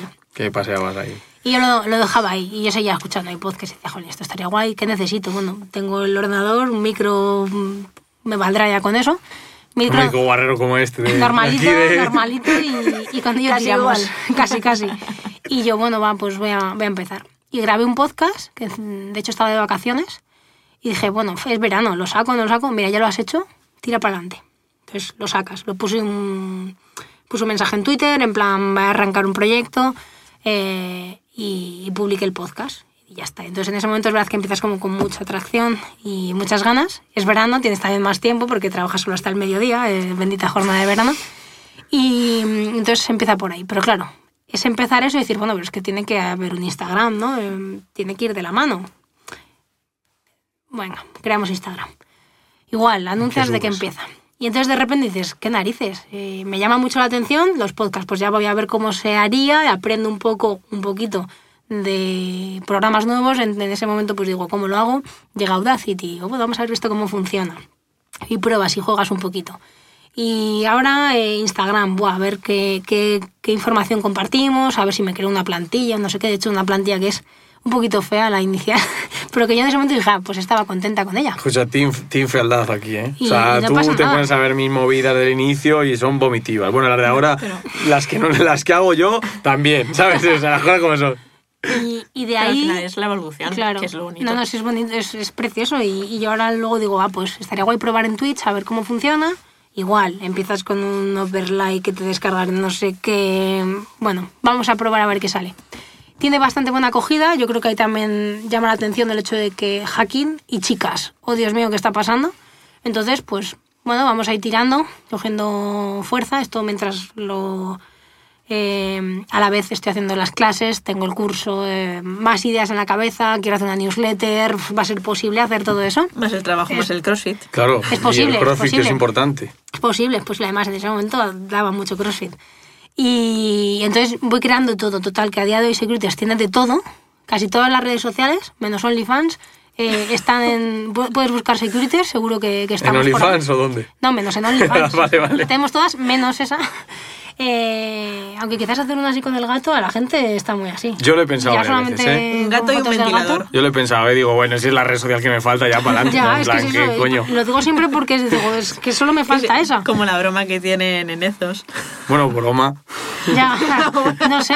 Broma. muy- es muy o sea, quiero, quiero decirte broma o no broma, ¿sabes? ¿Es broma o no? No lo, no lo he comprobado. No, en verdad que no. No, no, no. No, no, no, no. No lo veo. Y, y bueno, O pues. sea, la broma está bien. Sí, no, está ahí. Luego te pones a pensarlo, lo analizas y dices, no, a ver. no, no tiene sentido. Pero la broma la, la haré toda la vida. Sí, sí, no, es que además es como todo menos que no, de, de verdad. ¿Tú te has fijado que, o sea, esto, dato anecdótico que no aporta absolutamente nada, pero que en general a los creadores de contenido de OnlyFans les va mejor que al resto de creadores Ah, de no, contenido? sí, seguro. Por lo que sea. Seguro, no sé por qué razón, pero... Quiero sí, no decir sé que eso es una crítica constructiva hacia las personas que consumen contenido porque tienen más fácil pagar un OnlyFans que pues darle un mensaje que yo a veces que no pido ni, ni más, en plan, no. un mensaje a esa persona que está compartiendo contenido divulgativo y que Un se me le gusta, ocurra. un compartir. Me gusta, un Y compartir. un imagínate si pides la suscripción de Prime que te sale gratuita. Es que es en eso, Twitch. increíble, ¿eh? Es súper jodido, ¿eh? No se consigue. No, no, yo lo digo porque suena a risa y suena a chiste, pero es que no Pero es es chiste, real, es es que es real. Es totalmente Es que la gente es mucho más susceptible a soltar la tarjeta de crédito por un OnlyFans que a dar un me gusta o a darte ánimos. Que es que yo hay veces que digo, tío, que no hace falta ni que... es que- qué guay en esto me dime, sirvió. dime, hostia, que ha estado divertido el podcast este que has grabado. Joder, puta. Esto me ha divertido, esto he aprendido esto otro. Y no sé por dónde iba. Bueno, sí, recuperando esa parte, eh, eso en todas las redes sociales y, y nada, un curso de auditoría en Hacking Web, que está también en securitors.com. Y mm, una cosa que ha sido lo más gratificante, que ha sido el hecho de poder crear como eventos. Eh, hemos hecho una jornada de ciberseguridad ahora en enero en, en la Universidad Carlos III de, de Madrid, en, el, en Puerto Toledo, en el campus de Puerto Toledo. Y llevamos ya dos ediciones de lo que hemos llamado Hack Camp, que son fines de semana, en el cual juntamos mujeres de ciberseguridad, para ya te dejo ahí la pelotita para abrir eh, otro melón si quieres, eh, en el cual de momento es solo para, para mujeres, juntamos de 15 a 20 chicas y nos vamos un fin de semana a una casa rural, en algún punto de España. En la tercera edición es ahora en, en abril. eh, y Se agotó en, en dos, tres horas. Sí, esa fue una, fue una locura. Y más diciendo que Es- para esta había que comprar un billete de avión, que iba a ser en, ¿Dónde es? En en la Península. Es en, En Lanzarote. en Lanzarote. Ah, vale, pensaba que sí. No, no, no, ah, yo qué no, sé, digo, no, no, joder, pero en esta, España, en gente, Ya, digo, ya de primeras, loco, ¿eh? claro, ya de primeras tienes que el, el- el compromiso de comprar un billete de avión Exacto. lo más pronto Entre posible. estas fechas, píllate un billete de avión. Y eso nos está Es- sirviendo para hacer una comunidad guay de, de mujeres ciber que no conocíamos, algunas sí, eh, pero, pero conocer a muchas, a muchas chicas que trabajan aquí, De desde gente que está estudiando, claro. gente, gente que que lleva está su currando. primer año, acaban de entrar o están haciendo becas, a gente que tiene 15 años de experiencia. Nos hemos juntado perfiles totalmente diferentes. Bueno. Las de Blue. Team, las de gente de gestión, gente de, de inteligencia, eh, De gente de forense, forense, de todo. de todo. Y, y compartimos contenido. Yo a lo mejor llego allí y te cuento qué hago yo en el trabajo, eh, otra te cuenta qué hace ella, Claro. y se preparan charlas y talleres autogestionados, es decir, dados por Qué la gente guapo, que, as- que asiste al taller. Las propias participantes de lo que es el Hack Camp nos damos formaciones entre nosotras. Nos llevamos el ordenador. Oye, eh, hemos hecho estas máquinas virtuales, hemos creado estos entornos. eh, y te voy a para que directamente hacer una auditoría de directorio activo. Oye, eh, efectivamente. enhorabuena. O sea, me parece brutal. Y luego, o sea, que esto tiene tres, tres objetivos, ¿no? El primero, conocerse, lo solventamos el primer día, hacemos una, una dinámica que yo creo que está, ha quedado Sí. muy chula y es un poco para romper el hielo. Y te- hacemos una actividad de aire libre, de pues canoas, eh, rafting, son un poco la- las dos que hemos hecho a, a día de hoy, eh, que estás al final toda una mañana eh, de ocio en la naturaleza. que no Eh, es solamente estar aprendiendo con el ordenador, sino No, no, no. hacer no, la parte más importante es las relaciones y el networking. De hecho, hay Estoy veces que dices, me sobra hasta un taller. eh, Por charlar. por estar hablando y compartiendo, porque una persona te cuenta una experiencia que ha tenido en un proyecto que tú ni te lo hayas planteado. Otra persona te comparte una experiencia más personal de un problema que ha tenido y de cómo eh, lo puede afrontar. Y eso ya es muy personal. Tío, pero La es que eso- relación que se genera ahí ese nexo es muy cercano. No es Y una queremos- clase, no es Exacto. un taller. Es Se generan God, o nexos, sea. sí, sí, sí. Y es un círculo de confianza en muy poco tiempo que es una pasada y te vas con una sensación de, jolín, qué guay, qué bien me lo he pasado este fin de semana. Sí. He aprendido una pasada y, y he conocido gente muy, muy Del- interesante y, jolín, muy Del guay. primero, por ejemplo, también eh, veíamos a la gente como un poco como con miedo a exponerse. Total. Y conseguimos, o bueno, quiero pensar que conseguimos, pero yo creo que les eh, empujamos o les impulsamos a decir, oye, que tú puedes dar una charla si quieres de esto, que es tu tema. No te estoy diciendo que hagas una charla de algo que no conoces, pero de esto puedes. Y si la, si la, mm, tuvo, la edición fue en junio, a principios de junio, eh, había una conferencia a finales, a la cual fuimos unas cuantas que también estuvimos en esa primera edición, cogimos al final la casa hasta juntas porque ya nos conocíamos, ya tienes esa relación. Y hubo gente que, ya, que iba a dar una charla a esa conferencia y gente que nunca había dado una charla, que dio charlas en esa conferencia o en otra que luego se celebró en septiembre. Gente que no lo había hecho nunca en su vida, perdió el miedo o ganó la confianza para decir, bueno, pues voy a dar una charla en público. Y lo hicieron de lujo y me gusta pensar como que tuvimos ahí un granito de No, no, arena. No, por Sí, supuesto, sí. ¿eh? O sea, Que- esto que no se trata de galardones, ¿eh? Pero yo, No, no, no, o sea, es como- por mi es parte, la mis dieces absolutos. O sea, conseguir eso es muy difícil y, y, Es la confianza ciega de O sea, gente total. que no te conoce. Claro, es- total, o sea, me, me parece súper admirable, ¿eh? Fuera bromas. que, sí, no, y es, es la, la mayor satisfacción. Y además gente que a día de hoy eh, hay un, un Discord nuestro. Ahí, y es, ahí. oye, eh, chicas, eh, me apetece hacer este plan. Quiero tomar ¿Quién se un une? café, no, o no, lo que sea. Y es, No, no. eh, mejor, mejor. quiero tirar hachas. Y, y digo que se apunta la gente. Esto está, Va- la gente está muy loca. vamos a comer y luego vamos a tirar hachas. Ah, nos fuimos a un, a un bar del... Al hachazo o algo así, ¿no? Sí, pero Más no hemos ido al final porque al final nos no fuimos había a... plazas. Es que mi cumpleaños una vez fui. Lo pillamos con poco tiempo. Fuimos a un bar que se llama Calle 365, Mm. que está ambientado en países. Bueno, en, un país durante un año. Eso es chulísimo. Y estuvimos ahí, nos tomamos un, un cóctel y luego nos fuimos a cenar todas. Y estuvimos una tarde entera de, de sábado. mm, De risas Volviendo a de- verte, ¿qué tal? ¿Tú has cambiado Sí. de trabajo? ¿Cómo estás ahora? ¿Sabes? Muchos ejemplos de gente y, y la relación. Y te vas diciendo a casa diciendo, joder, qué guay, cómo lo hemos conseguido Me esto. parece la hostia. Iba a decir que es el entorno deseado de cualquier empresa. Quiero decir, me Hmm. parece súper loco, ¿eh? Pero Sí, pero es que incluso puede beneficiar a empresas. Ahí Porque voy. en el sentido de captaciones de talento. Por supuesto, de, hablar, de la- esas recomendar redes. empresas entre nosotras. Oye, eh, quiero Me han entrar en el escrito de no sé dónde. puede ¿lo beneficiar a las buenas, que eso es lo bueno. Hmm. ¿Sabes? Porque si a ti te hacen una putada o a ti te hacen una putada y tú lo estás contando en un círculo, Claro. ¡fum! No, es, me, han, me han escrito esta empresa. ¿Alguno lo conoce o tiene referencias? Es que eso es O brutal. chicas, eh, quiero cambiar de trabajo. eh, ¿Cómo estáis en vuestras empresas? Dame ¿Hay, un poco hay algún feedback. perfil abierto? En Increíble, ¿eh? Increíble. Entonces, eh, si, si justo hay un match en el sentido de, oye, mi empresa necesita gente y tú buscas, el hecho de que yo pase tu currículum va a crear también, te vas a saltar dos, dos pasos Ya, de, eso- de la selección. Porque ya entra de recomendado, ¿no? Vas a decir, por decirlo de alguna manera. Eh, y a ti te estoy dando la confianza de, oye, no, yo en mi empresa estoy muy bien, Es que- eh, es así, el ambiente es así, vas a trabajar, tu equipo sería así. Y entonces la, la persona viene con, con mucha más confianza y, y- y al final se genera esa relación, ¿no? Que es lo más chulo, lo más gratificante, yo creo. Yo para mí, o sea, pues me estoy repitiendo como el ajo, pero no lo sab- o sea, me lo habíais contado un poco por encima, pero no, no habíamos profundizado y me parece brutal, o sea, estoy totalmente en, en directo diciendo, hostia. Claro, luego es- Bueno, enhorabuena de decir currazo y, y recompensado de, Sí, sí, en todos los ámbitos, qué bueno. Y luego es eso, la parte de crear eventos de ciberseguridad. Ya en el, en el Twitch conseguimos eh, que vengan profesionales de primerísimo nivel. Eh, algunos son amigos, otros tiramos el triple ahí sí que de- sin, sin vergüenza. A y vienen y, joder, eh, nosotros además de, como decías tú, eh, es un lujo. Estoy interrogándote y preguntándote y estoy aprovechando esa hora, horita y media que, que tenemos o lo que, el tiempo que, que nos des eh, al máximo.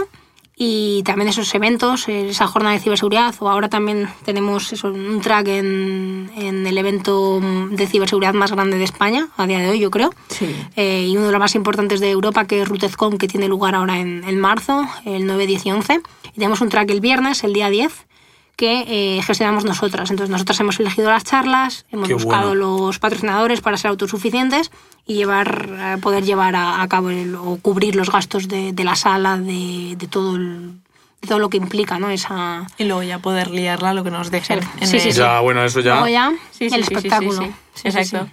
Joder.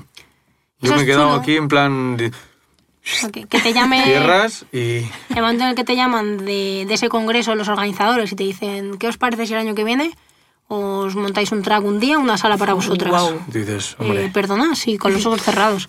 Sé Se que luego a lo mejor va a dar dolores claro. de cabeza, sé que a lo mejor esto va a generar estrés, pero es una Pero, oportunidad, tío, lo Es una tengo que coger. inmensa. No sé si es- sabéis lo que estáis haciendo. y las ganas, tío, que No, claro. te apetece encima. Mm.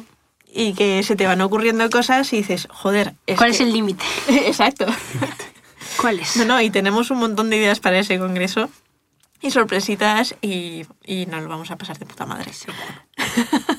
¿A Aquí, Rodri, tienes que meter alguna música o algo, ¿eh? Porque estoy quedando yo, es que me he quedado, o sea, me he quedado plof, es decir, Pones al violinista de Titanic. eh, o sea, literalmente esto es la cúspide del, del tema y se acabó, y punto. y ya está. Joder, qué bueno, enhorabuena, chicas, de verdad que me parece brutal. Y vamos, yo lo, lo- lo diré luego, pero que mm, si os puedo echar un cable en alguna cosa mínima para que salga mejor, Muchas gracias. Se agradece. mal. Lo, lo mínimo es que te Pueden, pueden vengas salir al- sinergias ahí. Y lo mínimo es que te vengas también al... a lo al- sintomático este seguro. No, no, no, Al iba a decir canal. al canal para, Al otra- canal. para una entrevista contigo, claro. Igual me tiro obviamente. el triple, ¿eh? Con lo que voy a decir, pero Pablo en, en el último episodio dijo que si molaba el rollo, que le molaría hacer algo en directo. Entonces, en vez de hacerlo en el mío, lo- no sé si os cuadra hacerlo en el vuestro.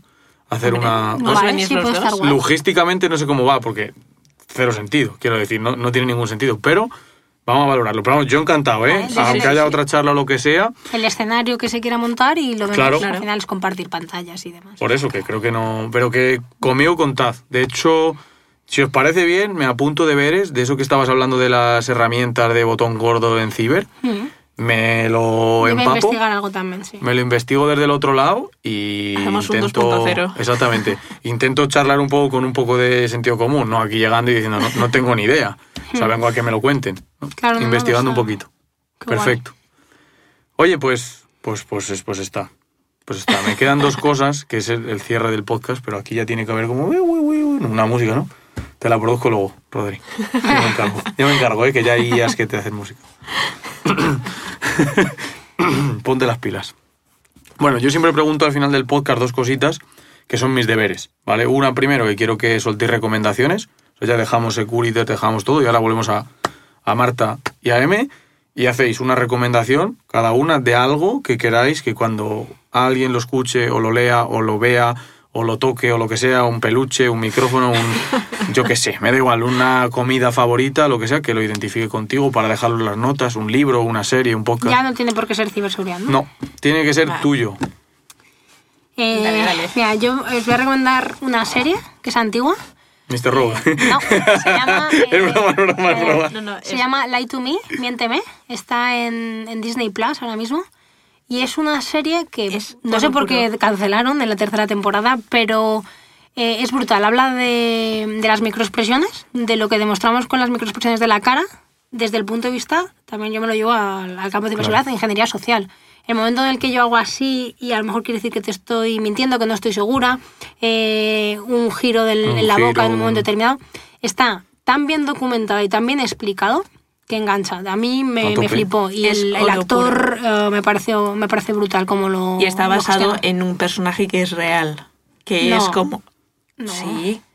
No, está, Hombre, el- está, el asesorado. Sí, pero también está Cuidado, ¿eh? basado en la en la consultoría que tiene Paul. Claro, o sea, es- se llama el, el la persona Pero de la que hablamos se llama Paul Ekman. Paul Ekman es, es el, el que estuvo detrás de esa producción Sí. asesorándoles, pero no es que el protagonista sea Paul Ekman. No, pero está basado también en el estudio, ejemplos. en el estudio que él ha hecho de las microexpresiones. Sí, eso sí. Es Vale. el máximo representante, es psicólogo y estudioso de este tema. Y es, eh, pues eso, es la persona a la que a la que se da vida, por así decirlo, en esta serie, que está. Pues yo es- creo que no. es- mm, yo- El actor no es él. no, pero está. eh, Pero sus está hecho vivencias están reflejadas No, en pero- el actor. Él- es Hay- que es, y hay un actor con cosas- mucho carisma y es no sé a veces es. es borde. eh, es, un, es un personaje más que un actor. Es un personaje que es brusco a veces, pero le- de esos que coges cariño y dices, qué cabrón, de lo bueno que eres, es que, Dios. eh, O sea, te asesinaba, pero... No, en pero algunos momentos los- sí. Pero claro, el, el- lo que utiliza para, para el tema de las microexpresiones es en base al conocimiento del Sí, pero asesor. es como Mr. Robot. Que eh, tiene esos- experiencias que ha tenido el personaje son propias exper- experiencias que ha tenido Paul Ekman. Eh, que sí, que eso te, te el lo quedarse a punto y liarse con la compañía. Digo, No. ya. A ver, a ver, a ver, eh, sin spoiler, por favor. Y otra cosa, no, no, te, no te escabullas, o sea, esa es su recomendación, ¿eh? Tú aporta lo que quieras, pero tú Yo tienes tengo- que decir otra, sí, ¿eh? sí, yo tengo una Vale. serie que es Oro Puro, que no sé si la conoces, eh, se llama Halt and Catch Fire. Es de, está basada, es más genérica, de informática en los 70. Eh, es una maravilla. No me acuerdo si está cancelada, eh, pero porque me la vi Pues cuando ¿Podéis, se podéis- estrenó. ¿Podéis recomendar series que no se cancelen, por favor? No, no, no, Pero porque mejor son dos quiero decir, y ya está. esto Tiene fueron fin. tres años, eh, 2014-2017 más o menos, eh, y me encantó, porque quiero decir, está muy bien ambientada, te pones a ver las pintas de la gente, eh, Ah, eh, la gente picando en ensamblador, y dices, madre el amor hermoso. Divertido. Y es eh, eh, Estados Unidos en esa época, a nivel tecnológico, y es muy chulo. Es Apuntado. es Me estoy muy- dando es muy deberes de los, de los buenos, ¿eh? De los de ver series. Y luego había otra que no me acuerdo. Voy a mirar Notion. Míralo. Míralo. Y yo luego tengo buena. otra que, eh, más que recomendación, es un regalo que te he traído, que lo tengo en el Ahí va. coche, eh, Ahí pero lo tengo aquí, de hecho, cuando he dicho, jole, lo he dejado en el coche, eh, que es un libro de ingeniería social, eh, que como Hostia. que estaba desocupada, eh, le escribí junto a una compañera y salió el pasado mes de octubre-noviembre. O sea que encima es recientito. Sí, de octubre-noviembre. Oye, pues esa recomendación va a ir arriba. Y- Con todo el perdón de lo demás. Sí, no, no Sí, pasa sí, nada. sí, sí, y vamos, encantada. Y te, te lo quería traer un poco también para, por el agradecimiento ¿no? a, la, a la invitación y al ratito que estamos pasando. Está siendo muy chulo. Y muchas gracias a vosotras, ¿eh? Vamos, fenomenal. ¿Ha salido la serie? Sí, se Estoy llama preparado, ¿eh? Percep- Per- Perception, ¿vale? Sí. Que es. Yo, porque a mí me gustan mucho las cosas de la cabeza, pues es una serie policíaca que es un profesor que es neurólogo, da clase en una universidad y ayuda a resolver crímenes. Pero es que te lo orienta de forma que los crímenes le da una explicación también a De- nivel del coco. Uf. de cosas que pasan en la cabeza. Entonces digo, es muy chula. Porque te explica mm, curiosidades de, de la cabeza. Entonces, Curiosidades de la cabeza, como por ejemplo lo de el rosa, ¿no? por ejemplo, La frecuencia. nos mira como diciendo... Hombre, es que tiene que Dios estar harto. Cristo en la puta cruz, hostia, me tiene se arrepiente hasta... de compartir Se arrepiente, se arrepiente muchísimo porque ha sido algo curioso que ha terminado a la vuelta y que ha terminado en algo contra él, ¿sabes? Es Sí, sí. horrible. Pobrecillo. Perdón, Rodrigo, yo te quiero un montón, ¿eh? Y ahora me falta la pregunta problemática, espero que no lo sea, pero necesito una recomendación para el siguiente podcast. La Una o tenemos, dos. la tenemos. Puede ser común o puede ser... No, eh, Lo hacemos porque está. Está acordada. Vale. eh, ¿Está acordada? eh, hemos pensado una- en, En una persona. Vale, pero si me lo ponéis difícil, sabéis que yo, yo lloro por la noche. Quiere decir, si me dices mañana O sea, tienes que no- entrevistar no- a Obama. No bueno, sé si, no sé si no, para no, el próximo podcast, por el tema de que no sea repetitivo con temas de, de ciberseguridad, pero Vamos es hablando de blockchain sí. Uy, qué buena. eh, y ciberseguridad, y la persona es Pablo Gómez, que en redes sociales es hackermate, Hacker mates. hackermate, eh, como si fuese jaquemate, eh, barra baja. Y ahí le, le vas a encontrar. Yo creo que va más por HackerMate, por el Sí, colega. Sí, sí, hacker. sí, sí, pero bueno. entonces, Bueno, cada uno se lo lleva a su sí, campo. Yo he pensado de- en hacker mates, en plan de. Claro, el sello mates. Y yo lo he dicho para que lo entienda a la hora de escribirlo. Sí, sí, sí, sí. Vale. En el mate, Eso mi está colega. apuntado. Buah, me voy a hacer un 2 por 1 increíble. Porque que- Pablo me dijo, en plan, alguien de blockchain. Y yo, es que va a ser 2 por 1 Escucha, pues te ha venido al pelo. Pero, pero no sabéis, no sabéis, o sea, ha sido maravilloso. Yo súper alegre.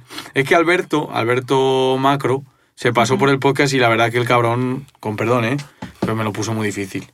Eh, a Fernando Alonso, a... O sea, en plan... Pero eso no se puede. No, no. Fernando Alonso el de, eh, no, el Ya, de ya. podcast, no, No, el de...